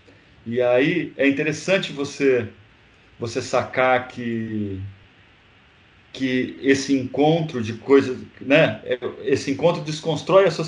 Acho que o mais legal é isso, é você meio que desconstruir a sua certeza, perceber não, eu não tenho razão, tem outro jeito, entendeu? É, não é só o, não é só a, a, o, sei lá, o Aristóteles que é incrível, não sei o quê, que é a base do pensamento, mas também tem o outro, tem o, tem o chinês, tem o árabe, tem que tem outras verdades e eu acho que é curioso e mesmo a, a, as demonstrações de afeto, de socialização, de eu acho que acho que esse é o grande a grande o grande barato de viajar, o que eu, é, é essa você fica é lógico, depende do seu tipo de viagem, né? Depende de como você você pode viajar sem sair do, do lugar nunca, né? É, mas eu acho que um dos grandes baratos de você viajar é você é, as pessoas te mostrarem outras, outras alternativas e outros jeitos mesmo, outras verdades. Desconstruir um pouco essas certezas que você tem da, da vida. Não que para isso você precise ir pro, pro sei lá, pro, pro sei lá, pro, para qualquer lugar distante, na Sibéria. Não, você pode fazer isso no exercício diário. Às vezes ou mesmo sem. Ou você pode ir para a Sibéria também e ficar num resort incrível, que deve ser uma delícia também, não estou reclamando do resort, mas você vai ter uma outra experiência de viagem. É, talvez você não tenha tanto esse, esse encontro com as pessoas como com a bicicleta, como você está mais na rua, como você está mais na casa das pessoas, te propõe assim. Então acho que o grande barato de viajar e de socializar com pessoas diferentes é isso, você desconstruir essas suas certezas e que eu acho que é importante e acho que é, gera movimento, né? Porque você gera gera movimento. Acho que tem a ver com você gerar movimento. As certezas são muito estáticas, né? Quando você quando você se confronta o tempo inteiro e repensa sobre elas, a coisa parece que que flui, né? Acho que essa energia do, do que, eu, que a gente busca, que eu busco viajando. É, e além disso, tem a questão, não sei se você concorda comigo, eu tenho a teoria da, da flexibilidade do tempo. Quando você viaja, é, é, a sua vida parece que, que, que passa muito mais. Você passa muito mais devagar, é uma coisa assim, no, no sentido. Devagar ou rápido, né? Depende da sua ótica, mas assim, parece que o tempo é flexível, mas você está na sua rotina, sua, você não percebe, acabou, acabou o ano, né? Acabou a coisa. Concordo. Você está viajando, um dia vale, vale, sei lá, por um mês, né? Concordo, é porque na verdade eu acho que você se propõe, eu acho que tem uma coisa da, da vida cotidiana mesmo, dessa sociedade contemporânea e essa vida cotidiana que ela, que ela te tira um pouco, ela te atropela no. no você ah, você é, se fecha para as experiências que estão em volta de você. Você fica dedicado a uma coisa cotidiana da sua vida. Quando você está viajando, você se abre para todas essas experiências. Então, você, às vezes, você está. A flor que não tem. Tem várias, várias histórias, vários poemas falando disso, né? De que é, você se abrir para ter aquela. Tem uma história de que meu quintal é maior que o mundo. Depende do jeito que, que eu conseguir me relacionar com esse quintal. Se eu abrir mão desse. Então, acho que quando você está viajando você tem mais facilidade de você perceber esse, esse entorno. Isso é intenso, eu acho, porque na verdade te consome, né, o tempo inteiro, porque você está o tempo inteiro recebendo informação e às vezes é uma coisa que também você tem perto da sua casa que você nem vê. Sim. Você precisa sair para ter esse estranhamento para conseguir olhar e voltar e falar, olha, mas eu tenho o cara que também conserta. Eu fui para Bangkok, eu, uh, uma vez e tinha é, um cara que consertava relógio. E eu cheguei em banco, e o cara consertava relógio com uma, com uma daquelas lupas de, de. que tem aqueles mecanismos de relógio, em frente a uma feira, que era um puta caos, cara. E aí eu fiquei tão absorvido na, naquela história daquela feira, aquele monte de. que pra gente parece uma loucura, né? Aquele monte de gente diferente, cheiro, comida, não sei o quê. Todo e aí, no último dia, e o cara do relógio estava ali todos os dias arrumando aquele relógio. No cara. mundo dele lá, né? Eu, eu só vi o cara depois que eu, que eu consegui. É, minha, que, aquela, que aquela feira não era tão, tão distante, porque eu já estava acostumado com o barulho, já estava acostumado com o cheiro, que eu percebi que o cara estava ali na minha frente o tempo inteiro fazendo um trabalho que era super, super delicado, super bonito. E, eu acho que tem, isso tem a ver com, com a viagem, com o sentimento de você se propor essa experiência. Enfim. É, e você falou isso, é, é tão. Eu não sei uma palavra em português para descrever. Em inglês diz overwhelming, né? O que, que seria em português? Uma, é, é, começa a vir tanta coisa na sua cabeça, começa a doer, né? Tem hora que uhum. começa a doer o cérebro. É. É isso é mesmo. tudo ao mesmo tempo, assim. É, é muita informação. Na, durante a sua, o seu dia a dia, você não, não, Você abstrai as coisas que você já sabe, né? Você tem um foco determinado ali e você vai cumprindo esse, essa função todo dia. é, é, isso. Acho que esse é o barato. Lá, não, lá é tudo. Tudo que você vai receber é. é você é. tá querendo. Você tá querendo captar, né? Por isso que eu tenho, eu tenho uma, a, a loucura de querer gravar tudo, porque eu não consigo. Meu, meu cérebro não consegue captar tanto. Então, eu preciso gravar para reviver aquele momento, entendeu? Assim, eu preciso filmar, se eu, senão eu não consigo. Eu, eu, eu, fico, eu fico louco, né? É, eu, eu vou contar uma história com essa coisa de filmar, cara, curiosa, que tem a ver com. É, inclusive, tá, fala até um pouco disso no livro, de uma maneira meio, meio por cima, assim, é, que é essa coisa da memória de você reviver determinadas, determinadas é, sensações, né? Que você tem viajando, ou que você tem no seu dia a dia. Eu. É, meu avô e minha avó, minha avó teve, teve Alzheimer, e aí ela esquece. Meu avô eu, eu adoro fotografar. Você também, enfim, a gente gosta de imagem. E é, meu avô, muito também. E minha avó, é, quando ela, ela ia perdendo a memória, durante a, a, doença, ela ia perdendo a memória, e meu avô cada vez fotografava mais, cada vez fotografava mais. Parecia que tinha uma. Ao mesmo tempo que ele via que ela estava perdendo a memória, ele queria registrar aquele, aquele momento e fotografava. Eu lembro que no, dia, no último dia das mães, antes dela da minha avó falecer, ele, ele fotografava com uma câmera de filme, que eu tenho até aqui em algum lugar, é, e aí ele estava fotografando, fotografando, fotografando o Dia das Mães. E aí ele pegou é, a câmera e foi tirar o filme, aí o filme enrolou lá no, no carretelzinho, ele falou para mim, Ernesto, você pode tirar o filme? Que acho que o filme enrolou aqui. Aí eu fui para dentro do quarto, entrei embaixo do cobertor, como se fazia antes, para tirar o filme da câmera. A hora que eu coloquei o, o a mão dentro da câmera, não tinha filme. Ele estava fotografando sem filme. Ah. Quer dizer que. Quer dizer, eu fiquei super comovido, emocionado, né? Falei, puta que pariu, tô fotografando sem filme. Ele também esqueceu de pôr o filme. Mas a vontade de registrar o que para ele era, era importante era tão grande que o gesto, o ato de fotografar era quase como se fosse um, Um, tá guardado, tá guardado, tá guardado, né? O, o, você guardar na memória o, o clique, né? O seu é. clique era guardar na memória. É. Olha, arrepiei com essa história. E eu não falei para, e eu não falei para ele. Peguei, peguei o, o filme, meu tio tava lá. Eu falei pro meu tio abrir, fiquei meio emocionado, sou meio, meio passional. Aí abri e falei pro meu tio, falei, porra, cara, tá fotografando um negócio sem filme, bicho. E agora? E aí eu combinei com meu tio, falei que eu tinha tirado o filme da câmera e que, é, que tava, tinha enrolado, estava estragado, que eu ia mandar para um cara revelar, que eu conhecia, que, que não sei o quê. Meu tio entrou na história e aí eu disse que o cara que o cara estragou o filme. E ele morreu. Aí ficou ainda cobrando o filme, não é que ele. Olha não, não, não é que ele, ele não tinha essa consciência, mas ele morreu achando que o cara do laboratório tinha estragado o filme dele da, das Caramba. fotos da minha avó. Um Mas assim, lado... esse foi um caso específico. Não é que ele sempre fotografava sem filme. Foi uma vez não, ele Esse foi um caso específico, um caso específico. Caramba, olha. E pior que é isso, né? É, é, e cada vez mais a gente quer. Eu quero, diariamente, é, é isso. Eu quero guardar. Eu não sei até quando a minha memória vai conseguir funcionar. Então, sei lá, você quer registrar esse momento, entendeu? Assim, é, é, pausar no tempo. É, é, uma coisa, é uma coisa meio, meio maluca isso, né? Uma sensação. E teve uma outra história que eu lembrei agora, cara, que hum. é, minha, meu, é, meu pai gostava muito de viajar. E meu pai também tirava foto. Essa coisa da imagem, do registro da memória é curioso. E meu pai também tirava foto. E uma vez a gente foi para. E era uma coisa muito louca, porque meu pai fazia assim. Meu pai gostava de dirigir. Eu não gosto de carro, cara. Odeio carro. E talvez por um trauma. Você hum. sabe aquela história que eu contei do, do da, da menina lá da Patagônia, lá no começo, quando a gente começou a falar que ela tinha voltado num carrinho, no, no carrinho do lado da bicicleta, e que eu encontrei eles 10 anos depois. Eu conheci, a menina já está já tá mais velha, quase uma adolescente, e ela odeia bicicleta. E eu até escrevi para uma revista contando a história, e ela odeia bicicleta. Que eu acho que deve ter sido meio traumático. Eu falei, e aí, tá andando de bicicleta? Eu falei, meu Deus, menino, não anda de bicicleta. Aí deve ser um trauma. E meu pai tinha essa relação com com o carro que meu pai gostava muito de, de dirigir.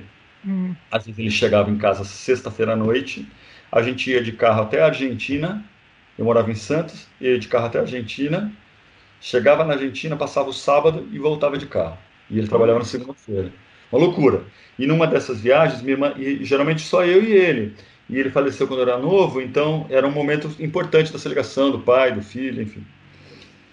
É, uma vez minha irmã foi junto numa viagem dessa e a gente passou pelo Parque Nacional do Iguaçu e meu pai fotografou uma borboleta, uma borboleta azul. Parece uma, parece uma história piegas, assim, do, do meio, ficcional.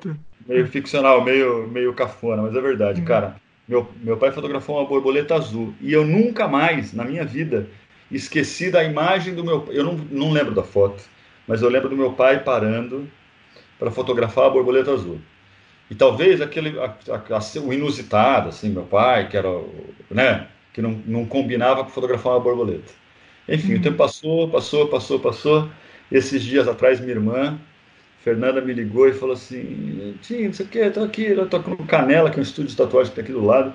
Falou assim: Ah, tô fazendo uma tatuagem. Como é que tá fazendo? Eu tô fazendo uma borboleta azul. Olha. E eu, eu falei: Mas, eu falei, borboleta azul? Ela falou: Não, porque uma vez a gente foi viajar eu não sei se você lembra, e o pai parou para fotografar uma borboleta azul. E ela tinha a mesma recordação que eu tinha da viagem. Que eu não lembro nada do parque, cara. Eu não lembro do Parque Nacional. Eu conheço o Parque Nacional do Iguaçu, fui outras vezes. Só que daquela viagem, eu não lembro do parque. Eu não lembro do caminho. Eu não, mas eu lembro dessa, dessa borboleta azul, de uma foto que teoricamente meu pai fez, que ela também lembrava. Então acho que a coisa da viagem e da imagem tem a ver com isso, né? É, acho que cada um a, a, as pessoas são tocadas por um por alguma coisa né? Às vezes que não necessariamente é a exuberância das cataratas né? Alguma coisa que faz sentido para ela por exemplo o pai ou alguém fotografando uma cena que não precisa nem ter a foto. Às vezes é só o, o gesto mesmo da, da... o gesto da foto, é, de fotografar. Muita gente fala assim é, não você... uma, uma Nossa, viagem. foi... oi Desculpa, uma viagem, fui longe. Não, não, foi, foi incrível essa história, foi incrível. Foi assim, é, é, é porque tem tudo a ver, inclusive. É, é essa questão do. do, do, do o, o, não, não é nem o registro em si que importa. O que importa é, de repente, esse momento de, de ter prestado atenção. E todo, todos vocês, no caso, vocês três, estavam no foco daquele, da, é daquela cena, né? Eu acho Nossa. que é isso. Acho que é isso. É. É. Enfim. Nossa, é, é, não, é realmente. Até, até, até sair também, sair, sair também do. do... Olha, é incrível, é incrível. O...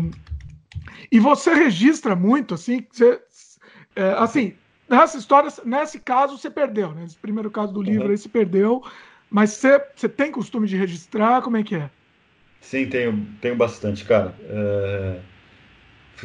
Fotografo bastante, filmo algumas coisas e gravo algumas coisas. É, fotografia tenho bastante. Nas, nas, nas, últimas viagens, todas elas rolaram algumas exposições de fotografia.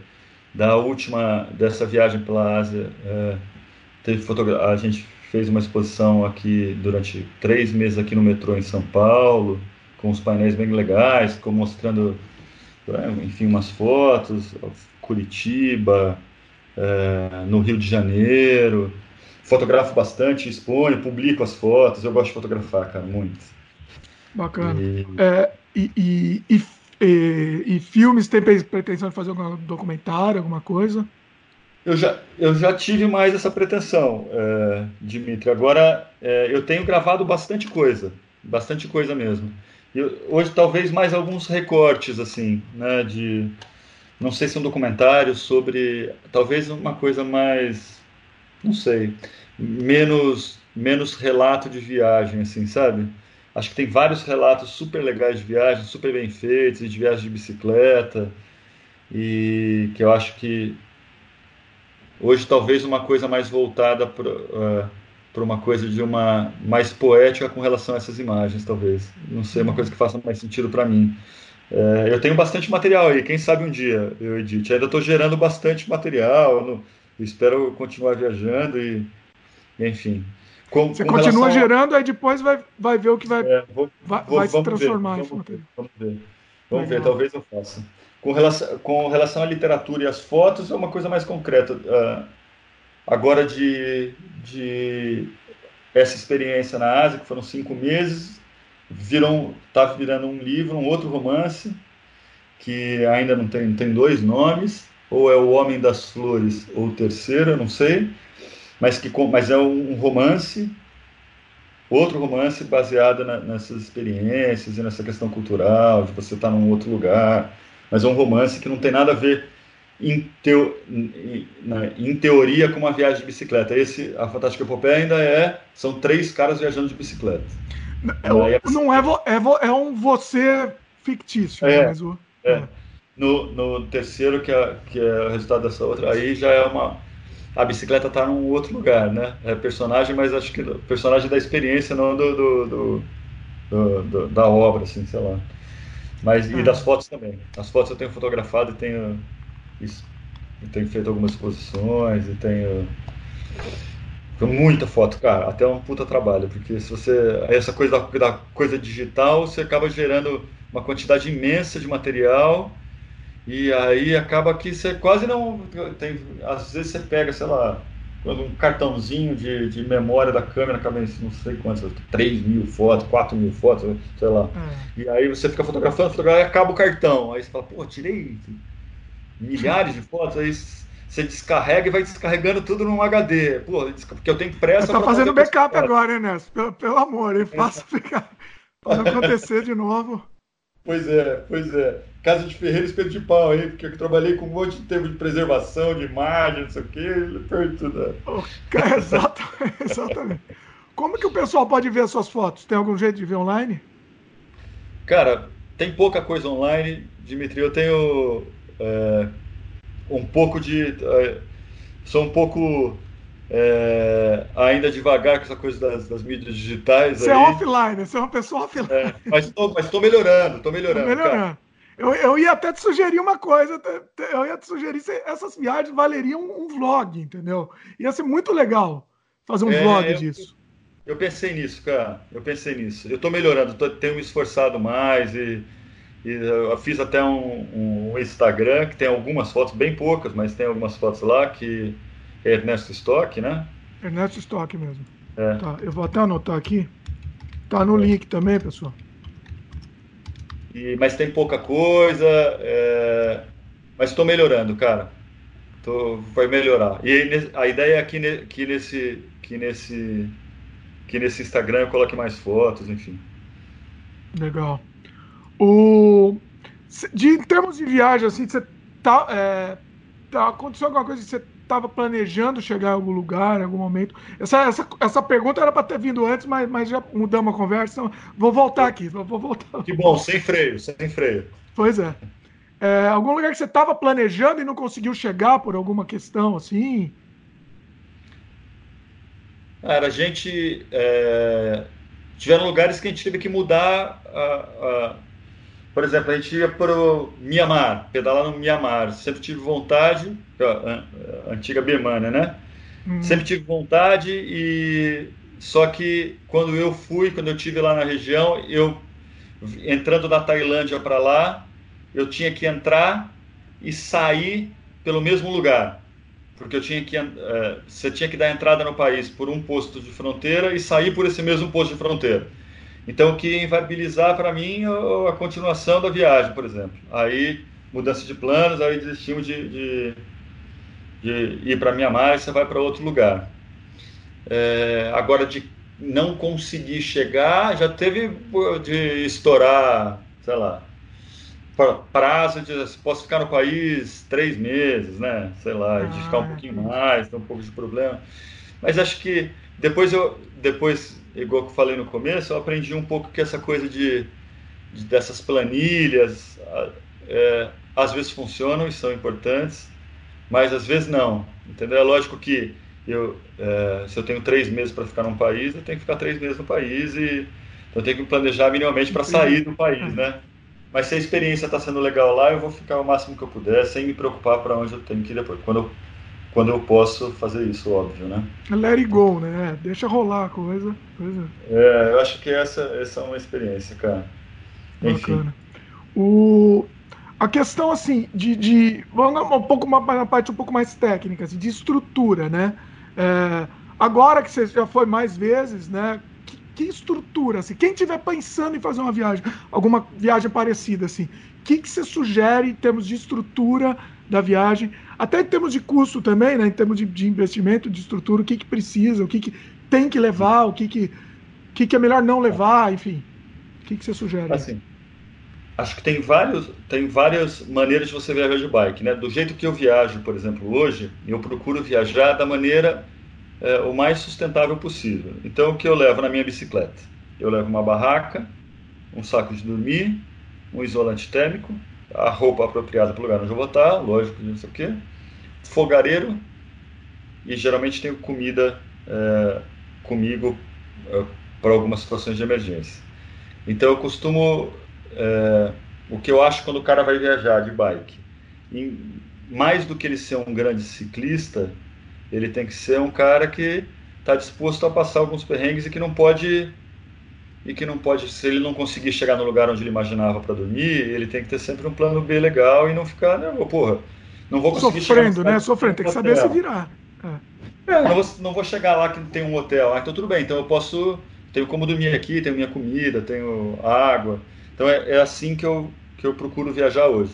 Com relação ao investimento, e com uma, e que eu acho que é fundamental é uma bicicleta que você consiga que você consiga dar manu, a, a, manutenção de emergência você mesmo, né? Que você consiga sacar, furou o pneu, arrebentou uma corrente, é, que arrebentou o cabo de freio, de câmbio, não sei o quê, você consiga trocar e que seja uma bicicleta forte e simples. Na verdade, você não pode viajar com uma bicicleta com uma com uma suspensão que você vai estar na, na, na sei lá, na, na, nos Andes do Equador, aí você quebrou a suspensão, que a suspensão é ar, não sei de onde, você não consegue comprar o negócio. Então, acho que você tem que. Uma coisa simples, né? Uma coisa que carro, acho que viajar de carro, pessoal que viaja de carro por alguns lugares mais, mais difíceis e tudo mais, prefere essa coisa do carro mais mecânico, com menos componentes eletrônicos.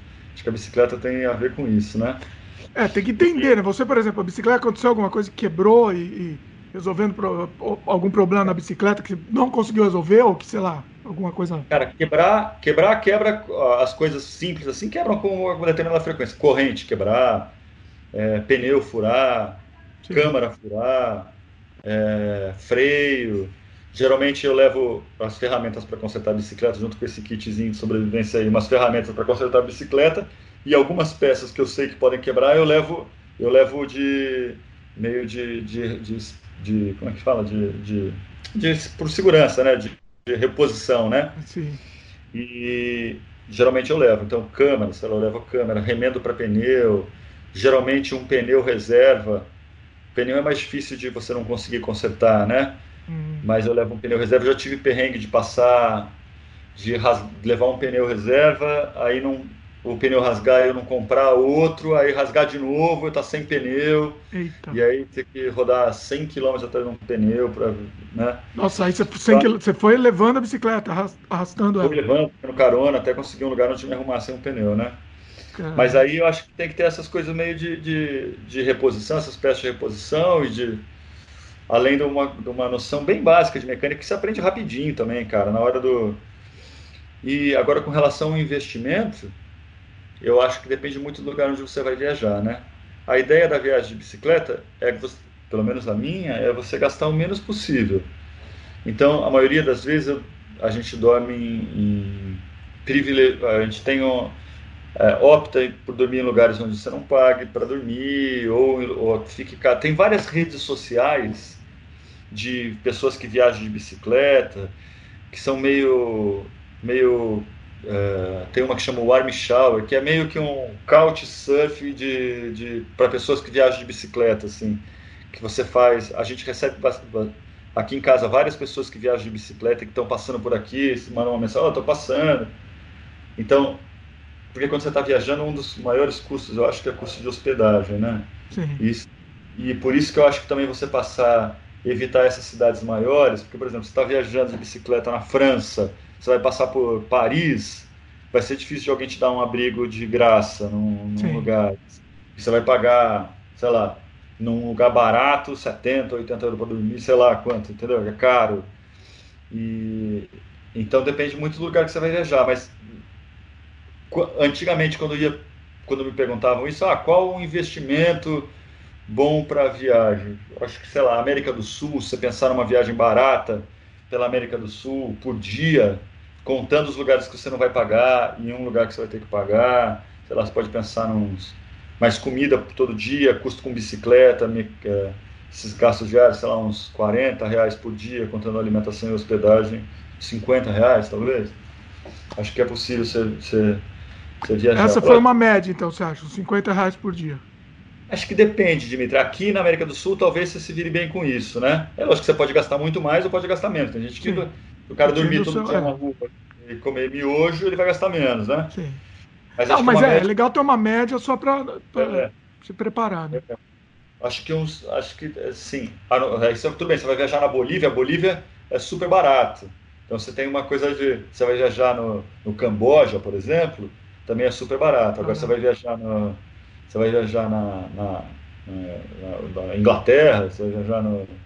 É sei lá na Rússia, na, na, Escandinávia, é tudo mais caro, né?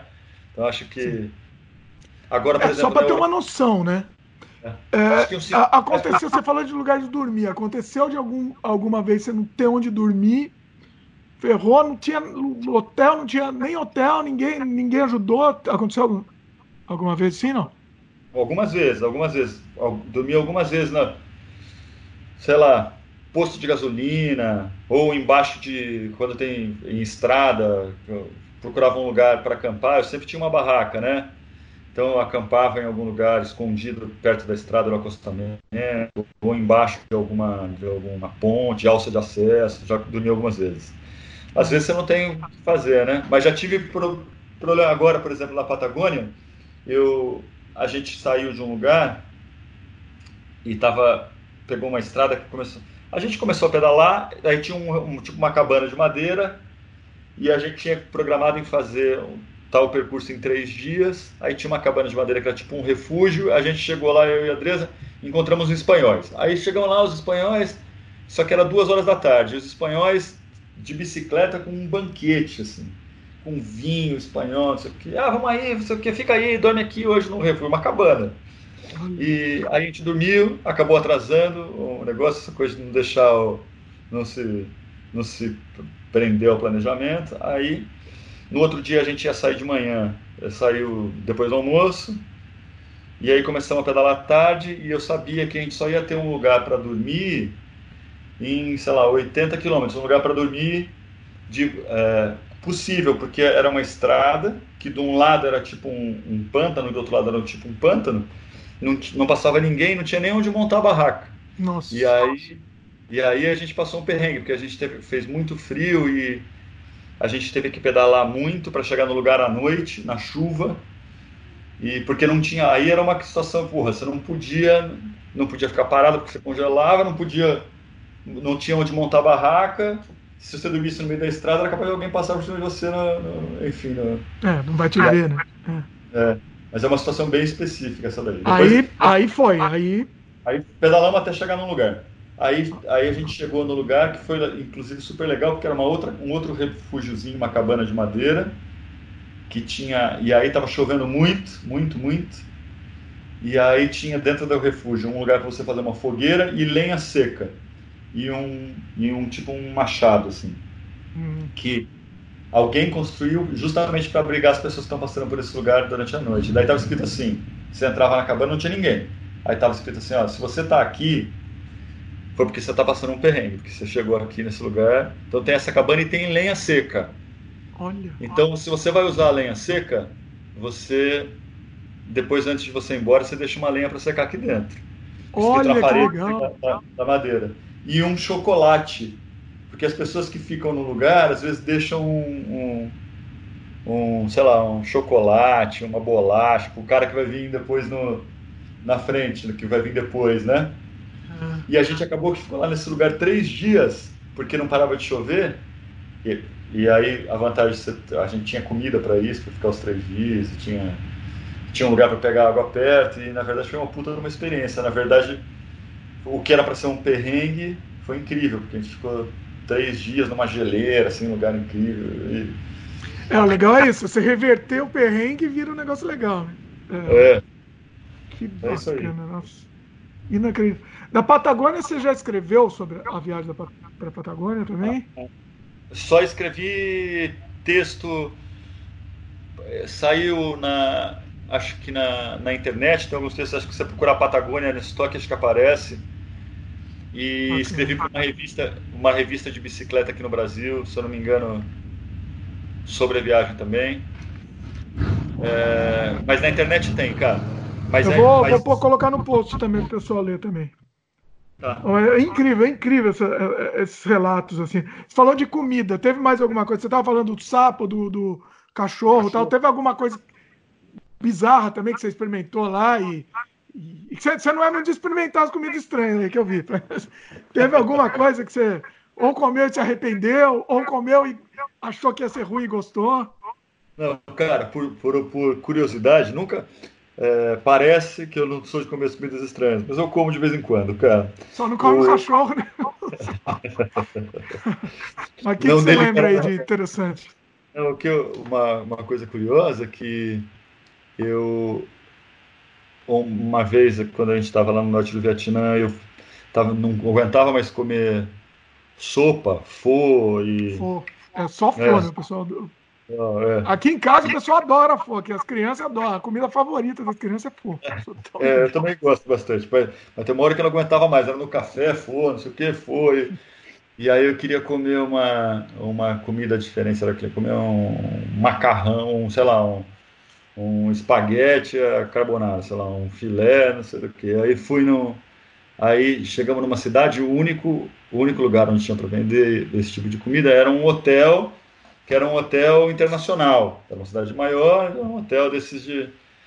Aí, só que a gente chegou no hotel, não tinha ninguém. E aí eu pedi, sei lá, uma, uma carne no hotel, de carne normal, de vaca. E aí eu comi e no dia seguinte passei mal. Porque eu acho que uma coisa que eu aprendi foi que não adianta você querer ir pro, pro sei lá, pro, o Vietnã e comer feijoada, porque a feijoada, se você achar, não, não vai, vai, ser, vai ser fresca, ou sei lá, não vai ser uma, não é uma comida de uso, né? Você ir para, sei lá. Então, uma lição. Na verdade, Boa, é, é, verdade isso. Come a comida que o pessoal come, não tem jeito. Você, arruma, você pode não gostar, mas se vira, né?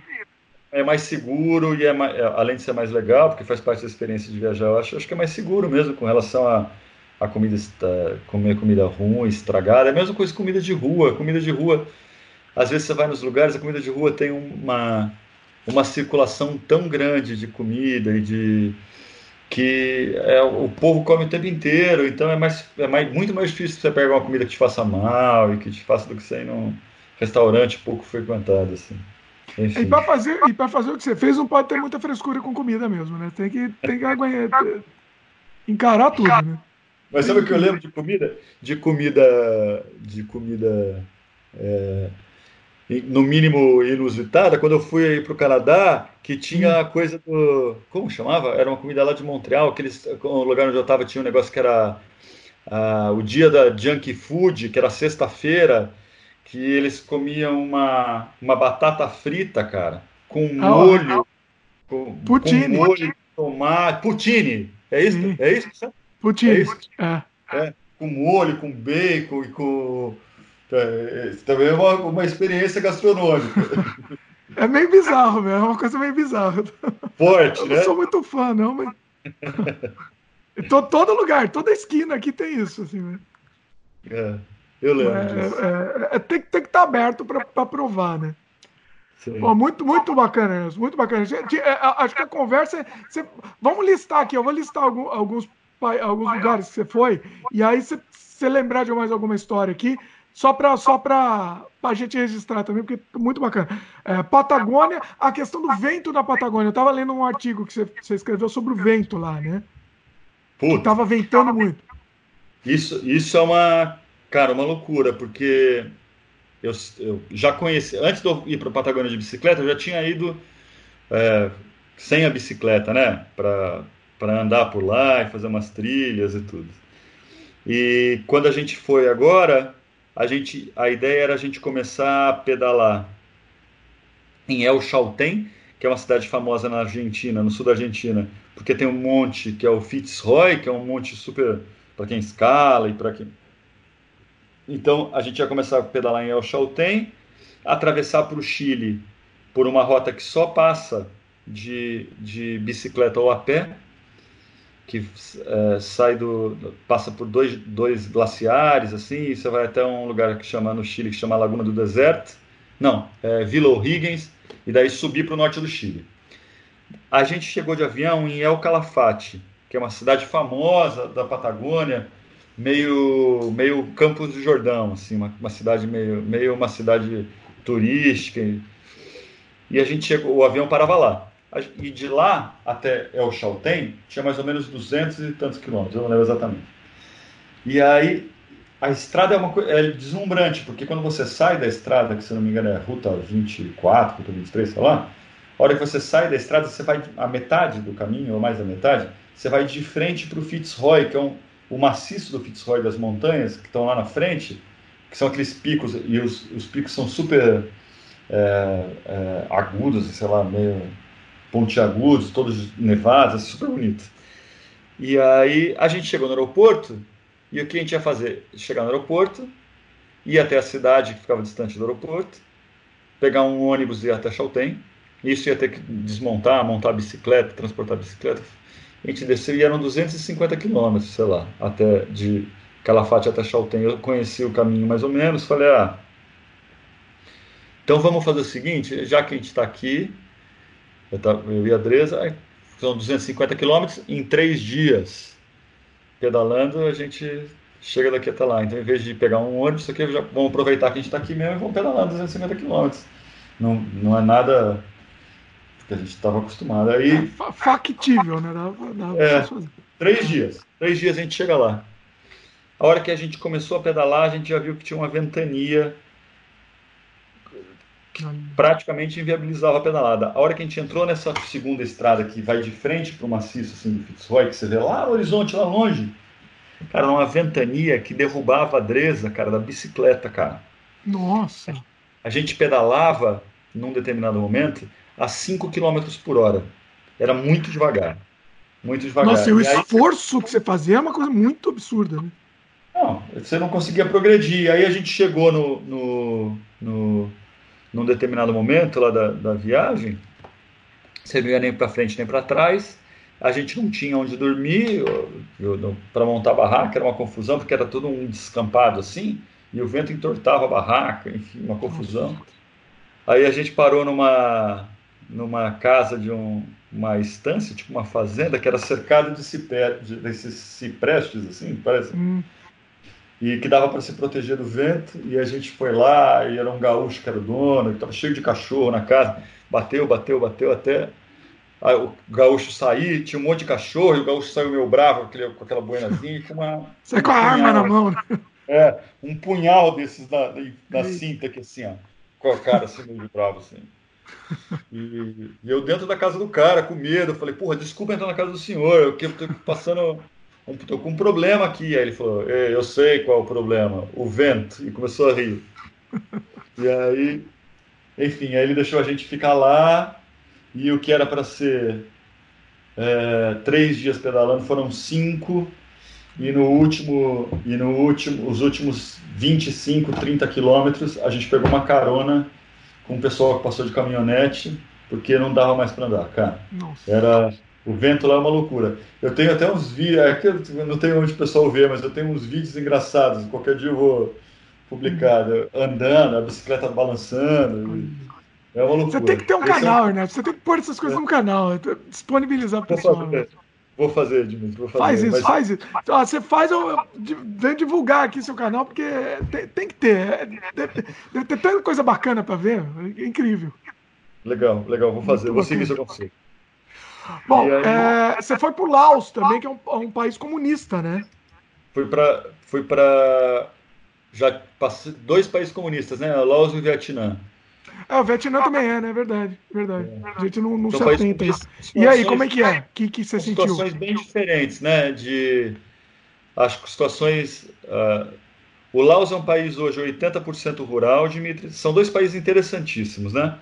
O hum. Laos é um país 80% rural, é, mas é, a princípio, quando as pessoas, quando as pessoas têm uma primeira análise, é como se fosse um país pobre, é um país pobre, não é um país rico como, como uh, do jeito que a gente conhece, mas é um país que está, como os outros países, essa, essa parte dessa estrutura básica de, do, do país está tudo bem. Na verdade, é, enfim, eu achei um país super agradável. 80% rural, as, tem uma influência super forte da China, como o Vietnã, na verdade, né? Tem uma coisa curiosa que no, no Laos é, você tem uma, uma tipo a hora do Brasil, só que é a hora do Laos.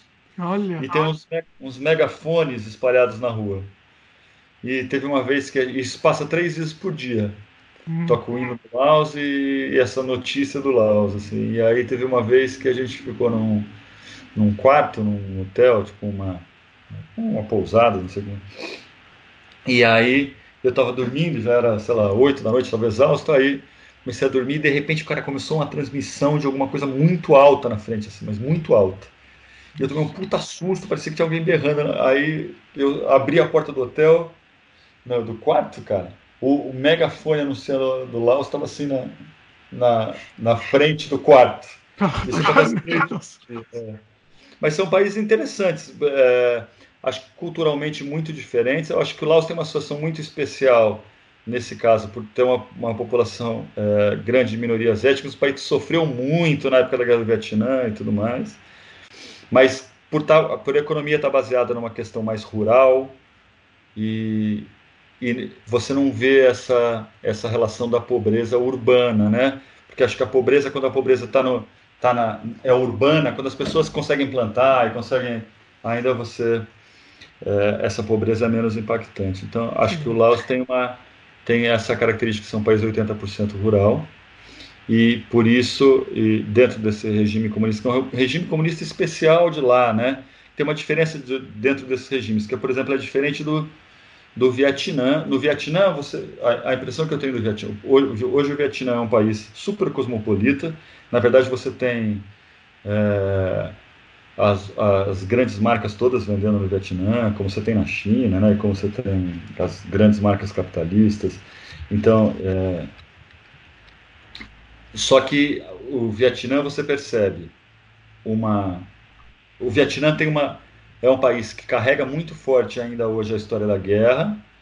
Eu fui no museu da, da guerra do Vietnã em, se eu não me engano, em Ho Chi Minh, que era a antiga Saigon, né?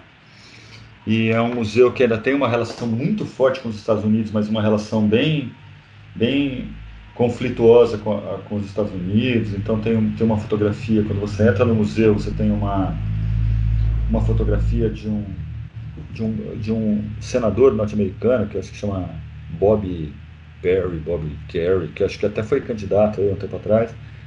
E, e você entra no museu e tem uma foto super impactante do, do, desse senador, que é já um senhor segurando, é meio chocante aí, não sei o quê, mas segurando a, a cabeça de uma de uma de umas crianças vietnamitas, de, um, de uns do pessoal do Vietnã, dos vietnamitas, e mostrando para umas crianças assim.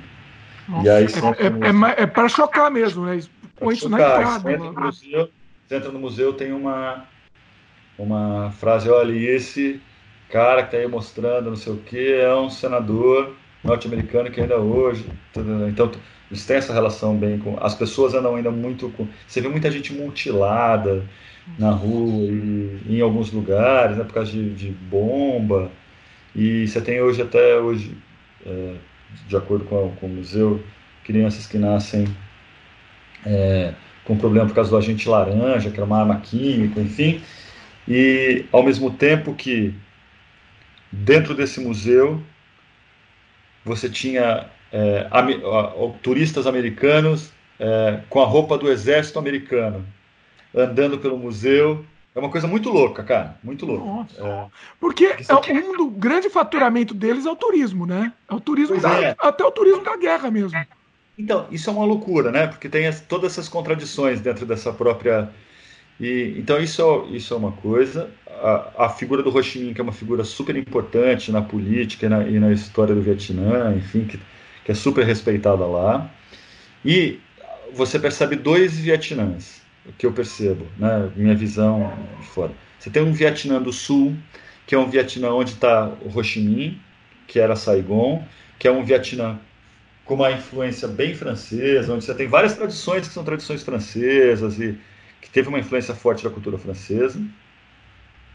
E você tem o Vietnã do Norte, que é o Vietnã de Hanoi, que aí é, que é onde tem a influência da China muito forte. Então você percebe que é como se tivessem dois países, eu acho.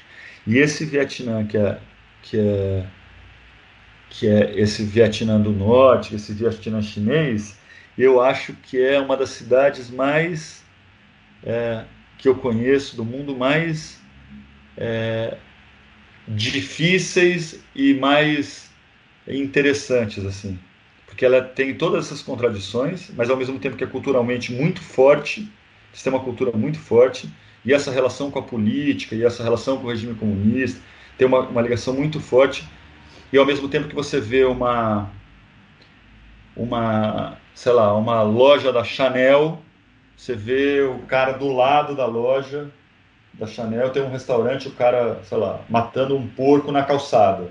Então você tem essa. Você cria uma. É, esse contraste, essas contradições que eu acho que dão uma.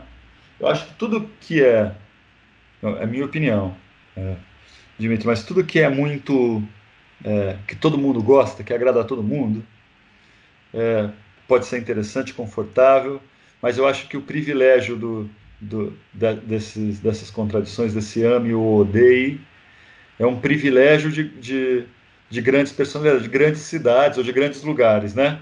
Eu acho que o, o Vietnã é uma coisa assim, o, o povo, o, o, Laos não, o Laos é um povo muito doce, mas um povo delicioso. povo é lindo, as pessoas são lindas, estão sorrindo o tempo inteiro e dentro dessa vida bem rural e tem uma consciência política e um povo super interessante.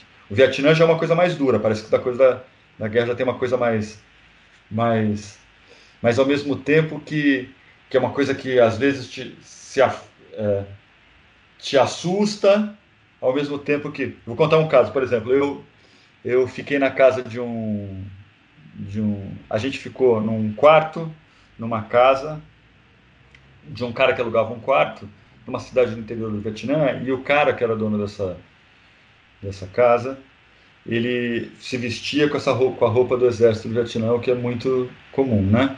Capacete de guerra, roupa de guerra. Hum. E aí a gente chegou lá, conversou com ele e, e ficou hospedado lá.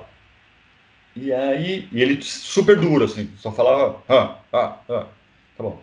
Aí, do meio da noite, eu estava dormindo e comecei a escutar o, o telhado da casa, o, um barulho de cachoeira em cima da casa. Nossa.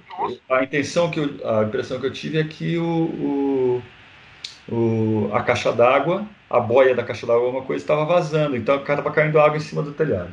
E hum. aí eu percebi podia ser isso e falei, puta, eu vou ter que ir lá acordar o cara. O cara estava dormindo no quarto dele, eu falei, vou lá acordar ele com.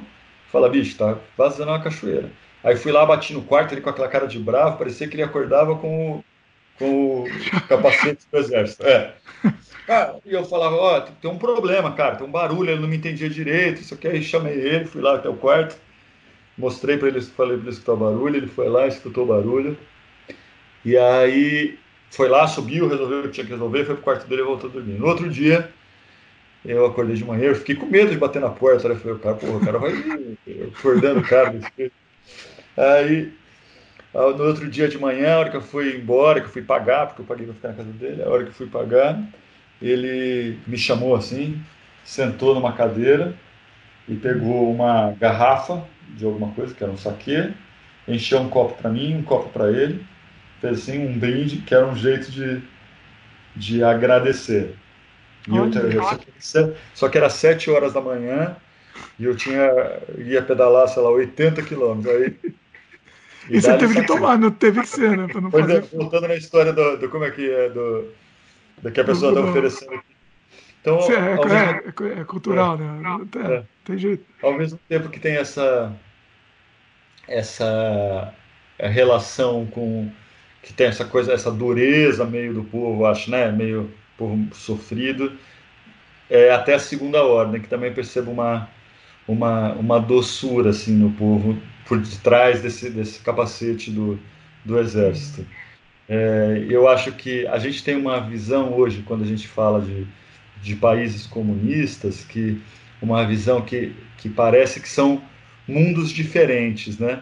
Hoje em dia, a grande maioria dos países, sei lá, os países que eu conheci comunistas, que não foram muitos, que foi o Laos, eu acho que o Laos, o Vietnã e a China, sei lá, você tem, você tem hoje uma, esse comunismo, essa economia de mercado, né? Então você tem é, é, quase um, é um comunismo que não é esse comunismo que a gente imagina da, do, dessa economia estatal, majoritariamente estatal. É, uma, é uma, um comunismo muito mais voltado para uma questão social. Então, você tem lá no, no Vietnã, você compra, compra Nike, compra como você compra na China também, só que você tem uns, um outro tipo de controle dessa economia de. Enfim, é um pouco romper com esse estereótipo, não é um, uma. É quase a mesma coisa, cara.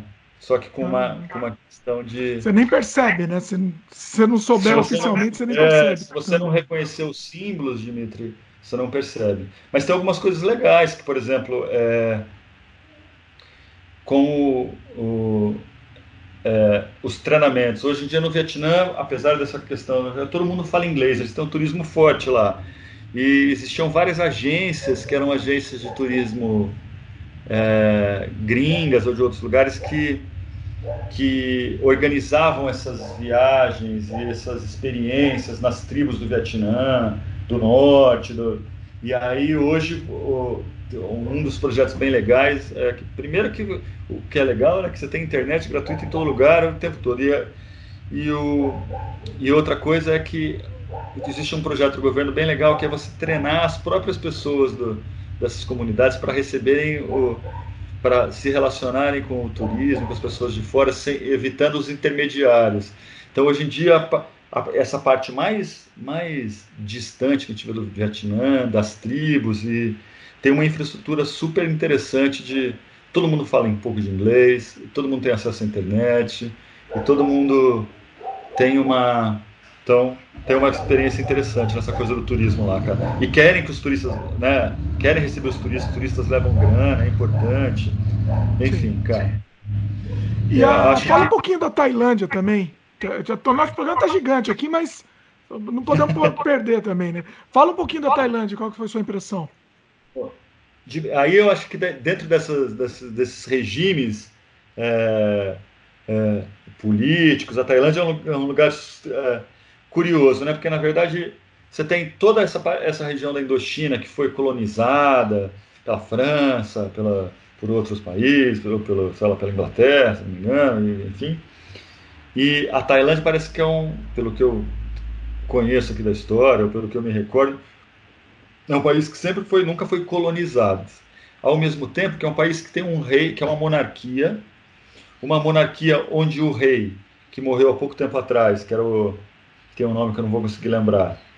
Tá em todo lugar na rua, igual o Ho Chi Minh, tá, no, tá em, em, em Hanoi, por exemplo, você anda na cidade tem foto do Ho Minh em todo lugar, em todas as casas e tudo mais.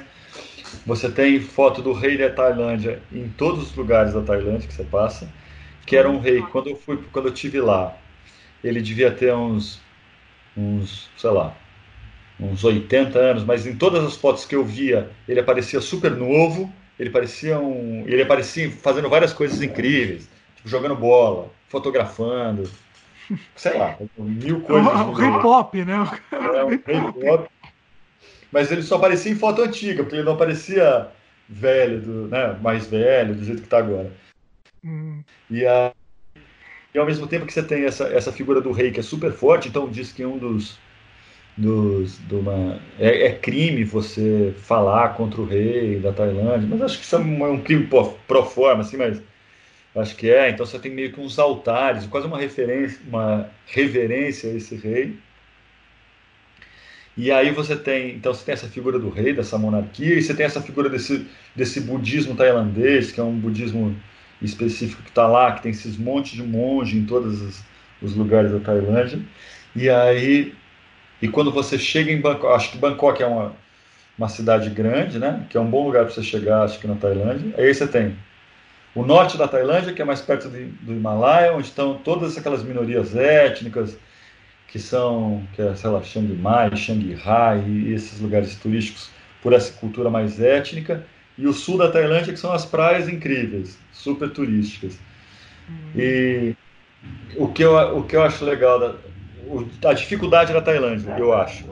Hoje você tem um esquema turístico na Tailândia, acho que se eu não me engano, posso estar errado, mas a Tailândia é o lugar mais visitado do mundo, acho que, acho que hoje mais visitado do que, do que alguns é, países. Se não é mais, é um dos, né? Com certeza. É. é. E aí você tem, só que você tem um esquema turístico muito louco, porque você chega lá, se você chega em Bangkok, você quer ir para para a gente foi para para Krabi, que é para uma praia que chama Hailey, eles. Você quer ir para Hailey, cara? Você não consegue é, ir numa rodoviária como a gente faz, ou, ou arrumar um hotel. Na verdade, tem todo um esquema meio, meio interligado de agências de viagem e que vão te levando para os lugares de uma maneira meio que, que te prendendo de um jeito que você não consegue. Tanto que a gente saiu do, do uma curiosidade, a gente saiu do, do da Tailândia foi para o Camboja e a gente tinha que atravessar uma parte de ônibus e eu peguei e eu tinha eu fui até o, o, o sei lá como é que chama a embaixada o consulado lá da, da, da do Camboja em Bangkok para pegar o visto. E aí eu fui lá e fiz sozinho porque não porque eu gosto de ir lá e, e fazer. E quando a gente voltou e foi comprar o, o, uma passagem eles não queriam vender a passagem porque eles só vendiam o pacote. Ah. Eles vendiam a passagem, o despachante, não sei o quê. E tarará, e Olha, é um mas... mecanismo. É um mecanismo é. tailandês aí, né? É, ele falava, não, se você vender, se eu vender para você, eu vou perder a grana do, do, do, cara que o outro gringo que tá. Então tem uma coisa meio, meio Olha complicada. Olha só, mecanismo tailandês. então, assim, é. tudo é interligado no fim das contas. É difícil, cara. É difícil você conseguir se desvincular desse, desse, desse mecanismo, né? Dessa, ao mesmo tempo que, fora isso, é um dos países mais incríveis que eu já tive, porque na verdade você tem desde aquelas praias que são puta, puta paraíso, na verdade, né? Todas as praias, todas aquelas ilhas, Cofifi, Cotal, não sei o quê, todos lugares paradisíacos, incríveis. E no norte você tem toda essa coisa cultural, étnica, as tribos e os e a gente pedala. Eu nessa viagem eu vendi quando terminou as, as a gente terminou de pedalar na Tailândia em Chiang Mai e eu vendi as duas bicicletas. Eu tinha comprado duas bicicletas. A gente comprou duas bicicletas no Vietnã e vendeu as duas bicicletas na Tailândia. E aí a gente quando chegou em Chiang Mai, que é uma cidade super legal, bem legal mesmo. É, e aí quando a gente chegou em Chiang Mai, eu a, tinha um hotel de um chinês e aí eu falei, ó, oh, acabou de comprei bicicleta lá, viajei, sei lá, tantos mil quilômetros e queria vender a bicicleta. Eu vi que ele tinha umas bicicletas para alugar e a gente trocou por uma. por é, as bicicletas pelas estadias num hotel, que era um hotel mais legal. Enfim, foi uma experiência bem legal. Comprei por. A gente comprou por 100 dólares cada uma e vendeu por 50 dólares cada uma. Então, perdemos 50%. Só que a bicicleta tinha rodado, sei lá, 3, 4 mil quilômetros. É. Só e aí, rodou, né? É. E aí, eu, eu acho que Bangkok, quando você vai para essa região da, da, da Ásia, é um bom lugar para você começar a viajar. Acho que você chega em Bangkok, porque Bangkok é uma cidade grande e, e cosmopolita, e você vai ter, sei lá, em frente, a gente estava numa feira, a gente ficou num, num, num hostel quando a gente chegou. Primeiro que foi uma puta viagem, porque a gente chegou, pegou o táxi até o, até o, do aeroporto até o hostel, e o hostel ficava no meio de uma feira. E eu cheguei, era umas três da manhã. Só que eu não consegui identificar onde era o hostel, nem o motorista de táxi. E aquela confusão de gente na rua por causa da feira. Aí era um caos, cara, porque uh, é difícil, né? Você está desacostumado, e aquela confusão, e aquele monte de cheiro, e aquela. E aí a gente.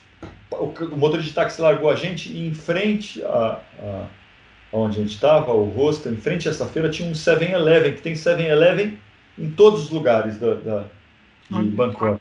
Então, é quase quando você chega, você sabe que ainda você vai ter, se você atravessar a rua, você ainda consegue comprar um, sei lá, um, uma, as culturas estão bem próximas ali, então é um bom lugar para você ir meio que se acostumando com essa coisa da, da cultura oriental. Então qualquer coisa você corre entra lá e, né, e pega um, e aí. Interessante, começar por lá, né? Eu tô pensando é. muito, tô planejando muito para Tailândia, tô, é, uma, é uma ideia que quero ir logo, inclusive.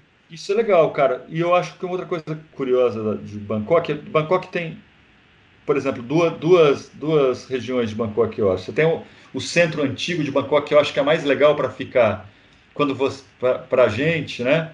Que tem essa questão mais que é mais popular, que é mais. E você tem um centro empresarial de Bangkok, que é a mesma coisa que você que muitos turistas vão e ficam nesse centro empresarial, que é um pouco distante desse centro, desse centro popular, só que, que é legal também, porque você está em outro país, num país diferente, mas é esse, esse é, choque cultural você não tem tanto, porque você está num lugar cheio de shopping centers e cheio de, de megas empresas e gente... Mais comum, mais, mais que, parecido com a gente está habituado. Mais acostumado para a gente. Acho que compensa ficar nessa parte velha de Bangkok. Aí a gente chegou lá, foi para o sul do, do, do, país, aí é outra viagem, porque aí são as praias e, e essa, toda essa beleza, só que é bem, é difícil de você entrar, eu tive a impressão que é um cenário lindo, mas é difícil de você entrar nesse de você ter um contato bacana cultural assim né? Porque as praias estão bem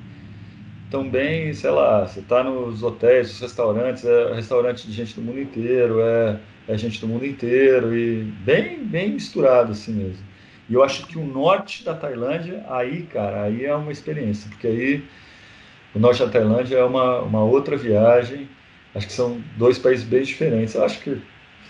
Mas vale, vale a viagem. A gente tem uma história de um, de um casal de amigos que foi para lá recentemente no, e que chegou para passar o Réveillon, aí se preparou para uma festa e foi para lá. E chegou na festa, disse que. animadíssimo, festa de Réveillon, né? Festa de virada de ano. Hum. E aí chegaram, estava todo mundo sentado na, na, na, na festa, no chão, vestido de preto, e todo mundo só rezava. E era o dia que o rei tinha morrido, porque o rei morreu e eles chegaram na Tailândia justo no dia que o rei tinha morrido. Aí, na, no Réveillon, as festas de Réveillon foram todas em homenagem ao, ao rei, então não teve festa, todo mundo só rezava. E é uma festa triste, né? Também é uma festa. É, não era festa, era uma enfim. E ao mesmo tempo que é uma mistura bem louca, porque você tem o, essa coisa dos monges, é super bonito porque tem alguns, mesmo em Bangkok, algumas, alguns monges não podem não podem comprar comida, tem uma, uma relação. Então, de manhãzinha, isso tem toda essa região, né? Todos esses países. Você vai para você vai para a rua de manhã, 5 da manhã, e os monges estão com, aquela, com aquelas roupas é, laranjas e tudo, com um cestinho de palha. Então as pessoas vão para a porta da, das casas dar comida para os monges, porque os monges não podem não podem comprar essa comida. Alguns monges, em outro, por outro lado, tem uma coisa muito comum nessa região toda que é nessa, região mais pobre, ainda mais no o Camboja, por exemplo, que são regiões pobres, o Camboja que também que é um voltando, Camboja que também é um país comunista, né? Só para a gente lembrar da história do comunismo, né? Tem uma história bem triste com, a, com o comunismo no, no, no, Camboja, coisa do Pol Pot, que foi um, um ditador, enfim, uma, uma, uma, coisa triste lá. É, o, lá eles é, o que é, o, a, a escolaridade mais viável em alguns lugares são os mosteiros. Como se fosse aqui na década de 50, as escolas, década de 40, né, 30, eram essas escolas religiosas ou seminários, onde a pessoa ia estudar, não necessariamente para ela ser padre, mas porque era uma alternativa. Então tem alguns lugares lá onde as pessoas, as crianças vão para o mosteiro cedo, porque é, porque é um jeito de você ter uma educação de qualidade e gratuita. Hum. E você estuda lá até os 18 anos, até esse mosteiro não necessariamente todo mundo tem uma vocação religiosa. E depois, quando você está com os 18 anos, você, parece que você opta, ou você continuar na coisa do. É, nessa, nessa carreira religiosa, ou você sair de lá, mas enfim. Então, ao mesmo tempo que você tem. E tem alguns que continuam e que não, pare, não, é, não, não são a imagem que a gente tem dos monges hoje, né? Então, Desde, tem desde o monge religioso mesmo, não sei o quê, até o monge que é, sei lá, tipo um monge fumando, ou monge. Aí você tem uma coisa meio. Tá porra, como é que é assim? O né? monge da balada. É, o monge da balada. Mas enfim, é incrível. Tem várias coisas que você não. que. Eu fui em vários templos e tinha uma coisa de você poder é, trocar, como eles estudam inglês, em todos esses templos é, budistas, dá para você fazer um. Você pode ficar lá em troca de aula de inglês, porque daí eles fazem uma coisa de conversação de inglês, você faz com os monges que estão estudando, aí você troca por uma experiência dentro do templo, é super legal, cara. E, e vários tipos de meditação, é uma experiência, é um país incrível, bem, bem diferente do, do, do do Ocidente, mas eu acho que um bom lugar para você começar essa viagem pelo Oriente, né? por esse Oriente Indochina e acho que é um país que vale a pena. Quando você for para lá, você me conta, Dimitri. Excelente, com certeza. Agora, agora para comer é um lugar incrível, a comida é deliciosa, cara, e a comida de rua é uma uma cara, uma infinidade de opções, é um lugar incrível, cara. E é barato, né, também, barato. É barato, é barato. Não tão barato quanto o Camboja, por exemplo, mas é, um, mas é barato. É bem barato. Muito bom. Vocês é... veem que dá para conversar com o Ernesto aqui, dá para ter umas 20 horas esse podcast aqui e ainda ia, e ainda faltar assunto. E não, não ia faltar assunto em 20 horas. Mas assim, é, para dar uma arrematada, assim, qual, qual foi de todo tudo que a gente falou e do que a gente não falou também, para você qual foi o melhor país que você foi e além do país eu diria qual foi o, o, o melhor lugar, né? Não só o país, mas o, o lugar mesmo, a região que você foi. Difícil pergunta, inclusive, muito difícil. É. Cara, eu vou, vou responder primeiro o, o, o clichê da, da, da, da, Acho que todos, esses, todos os lugares que a gente vai, independente de, da, das experiências, mesmo tendo experiências melhores ou piores, são lugares que, que marcam a gente, que mudam a gente de alguma maneira. Sim. Independente se é um lugar, um, um lugar, sei lá, seu um lugar no, no Oriente ou de ser aqui no interior de São Paulo. Acho que todas essas experiências compõem um, um mosaico bacana para da, da, nossa vida, né? Das nossas referências e da nossa e da e da, do que a gente é e, do, e da nossa capacidade, eu acho, de poder julgar ou poder compreender o mundo a partir de um lugar que essas referências proporcionam, né? E agora Agora, de maneira simples. Mas não foge agora, da pergunta. É, de maneira simples. Um lugar que eu, que eu gostei muito e que eu voltaria muitas vezes para passar mais tempo lá. O Laos, para mim, é um país, foi uma, uma grande experiência, uma grande experiência mesmo. Então, eu voltaria para ficar mais tempo no Laos. É, voltaria para todos os lugares, mas o Laos, para mim, foi um lugar bem especial.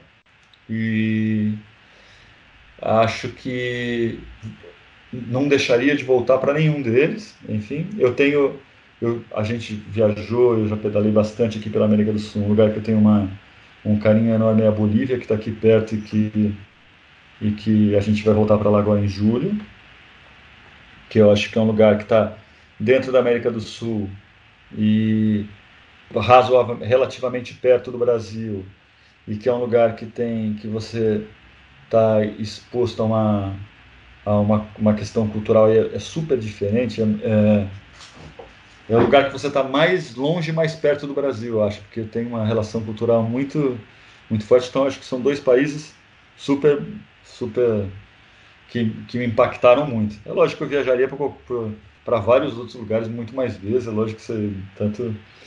Mas acho que são dois lugares incríveis. Mas eu acho que, voltando ao clichê, Dimitri. Fora a pergunta, eu acho que acho que todos eles compõem, né? Cada vez que você vai para um país, você tem o, você ganha mais recursos e mais elementos para você para você a, analisar outros países, sei lá, de ver outro, de estar num, de conseguir, acho que se enriquecer um pouco mais. Não que isso seja, não que isso seja o único caminho para que você desenvolva uma capacidade crítica, sei lá, não é isso que eu estou querendo dizer, não é que viajar seja in, é, imprescindível para todo mundo, mas acho que no meu caso, eu acho que é o, o lugar que eu, que eu é, para mim, é o lugar, é o jeito que funciona melhor para conseguir, é, para me dar elementos para pensar um pouco mais sobre a minha situação no mundo, e sobre a situação do mundo, e sobre e, e questionar mesmo essa, essa, como eu falei aquela hora, essa arrogância que a gente está acostumado a, a, a questionar a, o meu, as minhas certezas. Assim, eu acho que viajar, sendo qualquer lugar que você vai, se você se predispõe a essa experiência, acho que, que para mim funciona para isso. Enfim. Muito bom. E que mais você tá? Quais são os planos futuros? Em que lugares você está pensando em ir também que você não foi ainda, por exemplo? A, a gente está planejando uma viagem para Bolívia agora em, em, julho de novo, para dar uma pedalada lá. Mas tem dois, tem outros dois lugares que estão na, na lista faz um tempo, que é um lugar aqui dentro do Brasil que eu queria fazer a Transamazônica de bicicleta. E isso já é um plano, é, um plano antigo. E a gente queria pedalar, eu e a Adresa pedalar na China, fazer uma, uma é, ou a Rota da Seda, algum... são dois lugares que a gente tem vontade de ir para a Índia e já pedaladas na Índia, já fez o Só que às vezes a gente, a, a gente tem um visto de três meses, é uma relação complicada para ficar na Índia, e a Índia eu acho que é um dos, desses lugares do mundo que, que meio ou ame ou odeie, muito intensos. Assim. Então eu não sei se eu tive um casal, a gente tem um casal de amigos agora que pedalou pela Índia e, e, e eu considerei muito a opinião deles dizendo que talvez a Índia seja um lugar para você conhecer não de bicicleta, talvez de um outro jeito, não sei, não sei. Mas ah, plano imediato, plano imediato é ou a Transamazônica ou a China e a gente pretende fazer agora no, no meio do ano nessa viagem da Bolívia fazer o Salar, que é uma viagem o Salar de Uyuni de bicicleta que que é uma coisa que a gente estava com vontade de fazer faz tempo. A plano tem um monte. Agora falta só realizar. É, e Ernesto, peço, pensa, considere com carinho a ideia de fazer um vlog. Que ia ser muito legal. Pensa nisso. Vou pensar, vou pensar, vou pensar, Dimitri, vou pensar. Tô agora, é um negócio muito bacana, assim, para você, tá? Não pensa nem nos outros. Pensem para você. Eu vou, eu, eu faço muito vlog e eu não tô pensando nos outros, não penso, nem dá muita audiência. O vlog, os vlogs que eu faço acabam nem dando uma, tanta audiência quanto os outros vídeos que eu faço. Mas para mim é importante fazer, entendeu? Então eu me realizo fazendo. Então pensa nisso também, porque é muito bacana. Muito, eu, re, eu, re, eu reviajo para os lugares. Quando eu, primeiro quando eu edito, depois quando eu assisto de novo, entendeu? Então, assim, né? é incrível isso. Então pensa nisso, porque é legal. Vou pensar. Ernesto, é, faz o jabá aí, o que, que você quer divulgar. Tem bastante coisa para divulgar. Mostra seu livro, inclusive. É, fala aí, de novo ó. do livro, mostra ele. Ó, mais centralizado aí, pessoal ver. Fica bem no meio. É isso. Aí. A fantástica epopeia que não era. E, pessoal, eu sou suspeito para falar do livro, mas o livro está lindo. A capa do livro está linda. A capa foi feita da Adresa que fez. Eu sei, é, é uma, quando a gente voltou, a gente pensou de vários jeitos de como publicar o livro e desde editoras independentes até fazer uma publicação totalmente independente. E o que me pareceu mais viável naquele momento era fazer uma publicação totalmente independente, o livro é uma publicação totalmente independente. E era mais viável é, porque eu queria fazer. Eu demorei dois anos para escrever o livro e uns sete anos, sei lá, quantos anos para publicar, para rever, para e eu talvez como se fosse um primeiro filho, eu ficava, puta que pariu, eu vou dar pro. Eu queria fazer a capa da Dresa, porque ela conhecia a viagem tanto quanto eu, e queria. E ela fez uh, toda a questão da arte, da diagramação, da letra, eu queria ter essa autonomia. E, e tudo trabalhado de uma maneira carinhosa e dentro dessa. E ao mesmo tempo que financeiramente eu achava que era mais. mais não sei se se é a mesma, se é a mesma relação né, no, no, Canadá ou não, mas aqui no Brasil, qualquer editora, mesmo, mesmo as independentes, a proposta financeira para a publicação do livro, um livro que vai vender poucas cópias, é, proporcionalmente, se você ganhar 5%, 2%, 3% de um valor de capa de um livro, para mim parece uma é. coisa meio estratosférica, é, meio quase revoltante. Eu entendo que tem outros custos e tudo mais é um projeto independente, é, feito com muito carinho. Quem fez a diagramação, a, a editoração foi um amigo, a revisão foi um outro amigo, e todo mundo recebendo, todo mundo que é profissional recebendo de uma maneira honesta, mas também com uma participação na, nas vendas do livro. Então, um livro super importante. E eu sou suspeito para falar, mas o livro está bonito.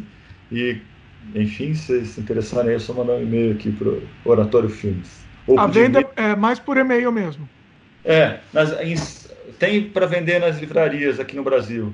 São Paulo, Curitiba, Rio de Janeiro, é, São Paulo, Curitiba, Rio de Janeiro, tem aqui no interior de São Paulo, tem em outros lugares, é, mas não são em todos os lugares, na verdade, porque como é independente, inclusive a distribuição é independente, então e, e tem uma relação também com enfim, com o tempo para levar isso para fazer acontecer. Ah, não, é mais fácil por e-mail mesmo. Pessoa que está interessada, é. é melhor mandar um e-mail, é mais garantido. É, mas nas livrarias tem, cara. Na internet também, tem algumas livrarias que anunciaram na internet. Mas se quiser é, mandar um e-mail, eu posso mandar aí o livro. E, enfim, e o livro está bonito. Vou mandar um para você, Oh, bacana, bacana. Eu não li ainda. A gente fez, eu, era, na verdade, devia ter lido antes de de a gente mas, fazer esse programa, inclusive. Imagina, mas leu todos esperando os, sair o digital do Ernesto, ainda não, não, saiu, vai ter que sair. Mas leu todos os, mas leu todos os resumos e todas as introduções. Todos... Ah, com certeza. O e-mail aqui repetindo é oratóriofilmes.gmail.com, né? Pois é. Isso Filmes, aí, oratório, plural. oratóriofilmes.gmail.com. Isso. Uh, você também tra trabalha com, com cerâmica, né? Quer divulgar alguma coisa aí? Faço cerâmica. Desde que eu voltei do, do Oriente, a gente, é, eu e a Adresa, minha companheira, a gente tem uma começou a trabalhar com cerâmica, a gente começou a fazer cerâmica lá, voltou para cá e começou a estudar as técnicas japonesas de cerâmica. E agora a gente faz cerâmica de alta temperatura, basicamente cerâmica de, de é, utilitário e, e desenvolvendo todo o processo dos esmaltes e tudo mais. E também tem algumas coisas aí. A gente está montando agora um Instagram que vai sair em breve, se tudo der certo. Olha aí. A, a já tem, não tem, tem o endereço já não? Tem, não tem o endereço, mas já uh, não tem nada lá, mas tem o endereço é um cerâmica, um. Um, número um. É, não, UM cerâmica. O N com M. O M, M, M, M de, de Maria. Maria. Tá. O M cerâmica. Tá, tá no post também. Tá massa. Do, Instagram, da, do Instagram. Bacana. Quer divulgar mais alguma coisa também? Aproveita, aproveita que Obrigado, Dimitri. Queria primeiro, queria aproveitar para agradecer aí e o convite, dizer que foi muito legal. Independente da entrevista ter sido ótima, foi legal rever você também. Pô, foi e... muito legal, né? A gente não se fala faz muito tempo, né? 20 anos, sei lá quanto tempo. Engraçado por aí. Engraçado que quando as histórias se convergem assim, né? E, e com interesses muito, com interesses em comum e achei bacana. Valeu aí, obrigado, obrigado pela, pela entrevista aí. É, e é bacana porque assim, a gente não se vê há 20 anos e, e a, a, conversa vai, vai tranquila, assim, né? Tem muita gente que a gente perde o contato porque não tem mais. Não, não tem mais relação, assim, não tem mais afinidade, né? Putz, é. Faz 20 anos que a gente não se fala, mas é como se tivesse visto ontem. Pois é. Pois Muito é. bacana. E quando vier para o Brasil, passa aqui. Vamos lá pedalar junto. Com certeza. Vamos sim, com certeza. E, bom, e vamos de repente pensar futuramente no outro programa, falar talvez sobre restauração de cinema também, uma ideia legal. É. E, e, outros temas também, vamos dar uma pensada nisso. Até um tema pensando em falar, lembrando as histórias antigas aí, do, dos tempos antigos, de adolescência, quem sabe. É, essa não dá para ser sem freio, essa não dá é, tem, tem, que ter um, tem que ter uma censura. essa precisa de censura. Muito bom. É isso, queria agradecer ao Ernesto mais uma vez, sensacional, foi sensacional. Aprendemos muito aqui, foi, foi uma aula que a gente teve, basicamente, né, no fim das contas. Foi muito bacana. Imagina. E é isso. Se vocês gostaram do, gostaram aí do programa, comente. Se estiver assistindo em vídeo, comente na própria página do YouTube. Ou se estiver escutando em áudio, manda um e-mail pra gente que a gente futuramente responde também. Valeu, Ernesto. Valeu. Mais uma Valeu, vez. Obrigado. Sensacional. Valeu. Valeu, pessoal. E até a próxima.